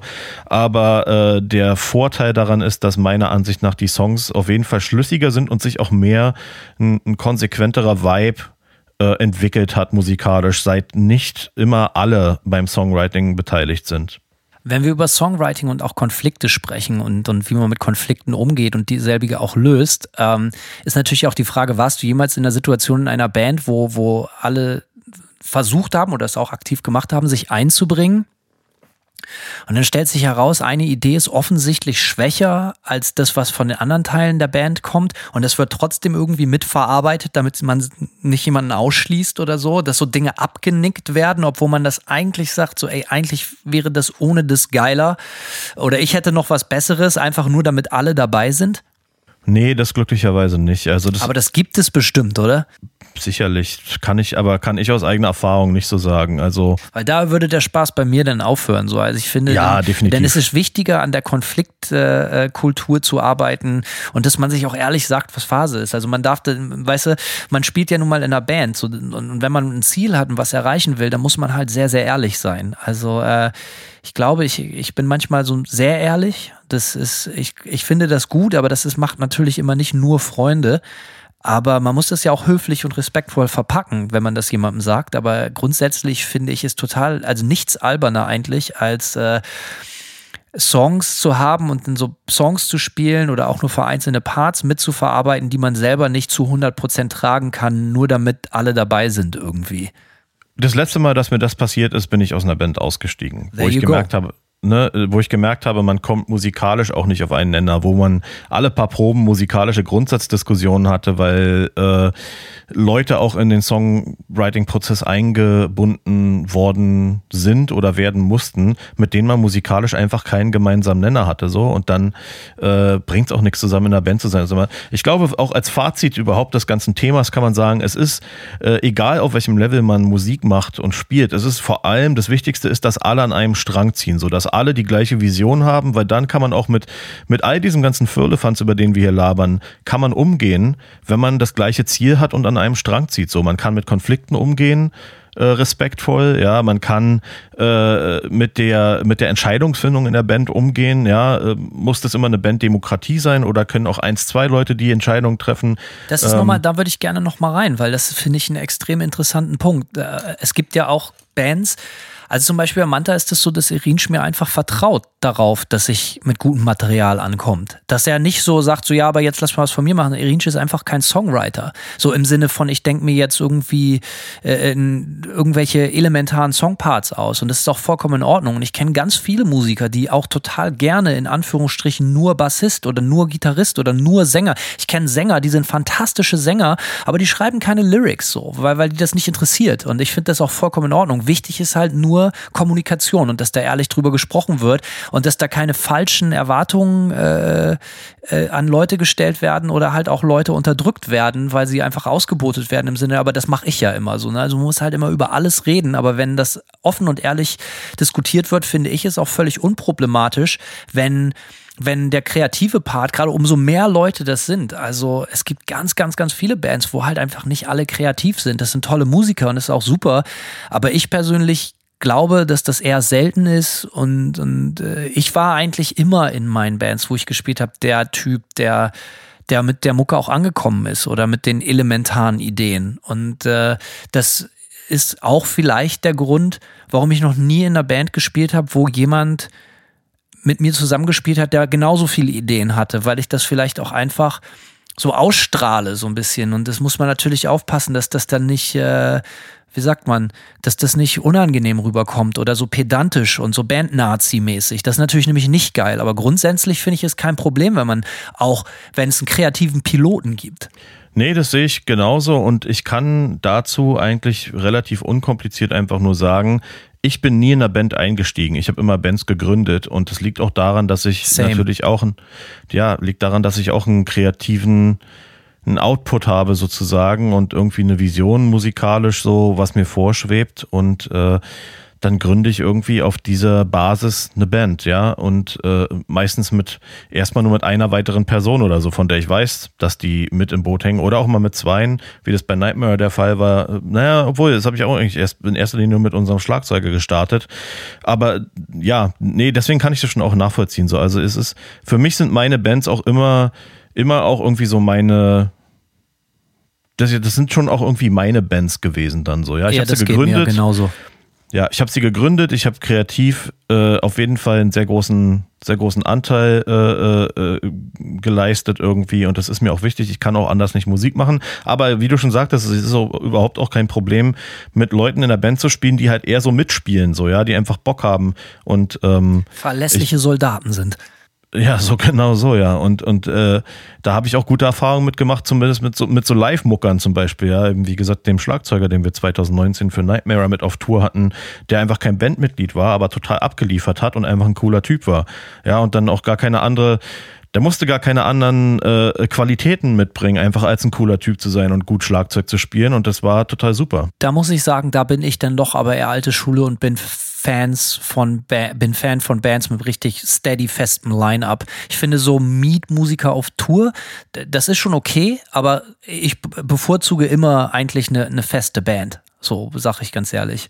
Ja, naja, das ist halt ein Luxus, den wir einfach auch nicht hatten. Ja, es ist vollkommen in Ordnung. Ich werte das gar nicht. Ich sag nur so, ich ja. als aus Fansicht finde ich das immer geil, wenn, egal wer da jetzt die Songs schreibt oder die kreativen Ideen hat, trotzdem ist jeder in der Band gleich wichtig, finde ich. So auch so, wenn man auf die Bühne guckt oder die Band auch so als Gesamtkunstwerk wahrnimmt, das darf man ja auch nicht vergessen, nur weil jemand keine Songs schreibt es geht ja um Aufgabenteilung, macht er vielleicht enorm andere wichtige Dinge in der Band. So, ne? Und äh, das, ich muss schon das Gefühl haben, dass jeder, also ich, ich bin am meisten, am ehesten beeindruckt von Bands, wo ich das Gefühl habe, da ist keiner austauschbar.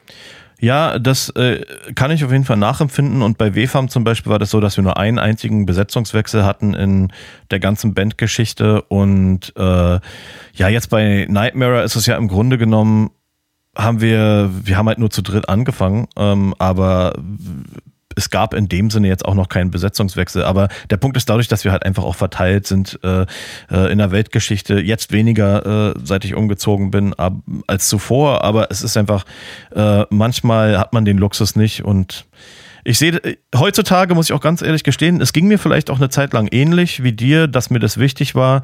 Ähm, aber dadurch, dass Musiker für mich mittlerweile in meinem Alter jetzt überhaupt keine Identifikationsfläche mehr sind, sondern mich fast nur noch das musikalische Ergebnis interessiert. Ähm, seitdem ist es für mich vielleicht weniger wichtig, ob eine Band eine Band ein festes Line-up hat äh, und da immer die gleichen Leute auf der Bühne stehen bei jeder Tour oder ob das, ob es da vielleicht ro rotiert wird. Solange die Band musikalisch richtig abliefert und auch live, ist es für mich völlig okay. Ich muss da nochmal sagen, also ich bin ja, ich bin eher daran gewöhnt, in Bands zu spielen, wo ich so der musikalische Ideengeber, um das vorsichtig auszudrücken bin. Aber Ey, ich würde mich auch gerne vom Gegenteil überzeugen lassen. Also ich könnte mir zum Beispiel vorstellen, dass das auch durchaus funktioniert, in einer Band zu spielen, wo mehrere Leute sehr kreativ sind. Aber mir wäre dann wichtig, dass die ganz, ganz anders an Musik rangehen als ich und eine ganz andere Denke haben. Also zum Beispiel, das meine ich durchaus ernst, ich glaube, mit dir könnte ich schon zusammen Musik machen, weil du ganz anderen mhm. Style an der Gitarre hast. Du hörst also im, im Detail doch ein bisschen andere Mucke als ich vielleicht auch. Und wir haben einen ganz anderen Stil auch, was so Songwriting und halt auch so Ästhetik für Sound und so angeht. Und sowas ist dann wieder geil, weil ich glaube, das kann sich dann im Zweifel total befruchten. Wenn so zwei ja. Leute haben, die so in exakt die gleiche Kerbe schlagen, dann ist es vielleicht, dass das so ein bisschen schwierig wird manchmal, weil, weil dann geht es natürlich schon nur noch darum, dann ist die einzige Messlatte nur noch, was ist objektiv gesehen, so objektiv wie man sein kann, besser als das andere. Und das ist natürlich auch so ein Konfliktherd. Aber wenn Leute halt eine komplett andere Denke und Rangehensweise haben, dann äh, wird ja auch keiner irgendwie um seine, seine Rolle irgendwie betrogen oder so. Weißt du, was ich meine? Ja, total. Das, äh, Simon, vielleicht irgendwann. Die Leute schreiben ja immer wieder, mach doch mal einen Track zusammen. Vielleicht machen wir das auch wirklich irgendwann mal. Ich fände geil. Ja, sollten wir machen. Ich bin da auch total für. Und äh, lass uns das doch mal, wir machen mal einen Track zusammen, lass uns das doch mal als Schlusswort äh, stehen. Das ist so, so versöhnlich und so positiv. Genau. Also haut in die Comments, wie funktioniert das mit neuen Bands heutzutage? Fluch oder Segen? Interessiert uns doch oder schreibt uns, lasst uns wissen, was ihr von Extra-Folgen für monatliche Supporter haltet. Und äh, ansonsten haltet uns die Stange.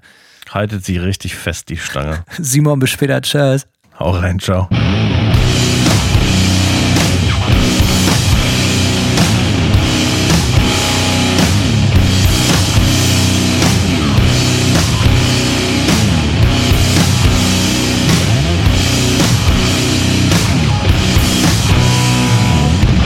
Serve one master. That is destruction.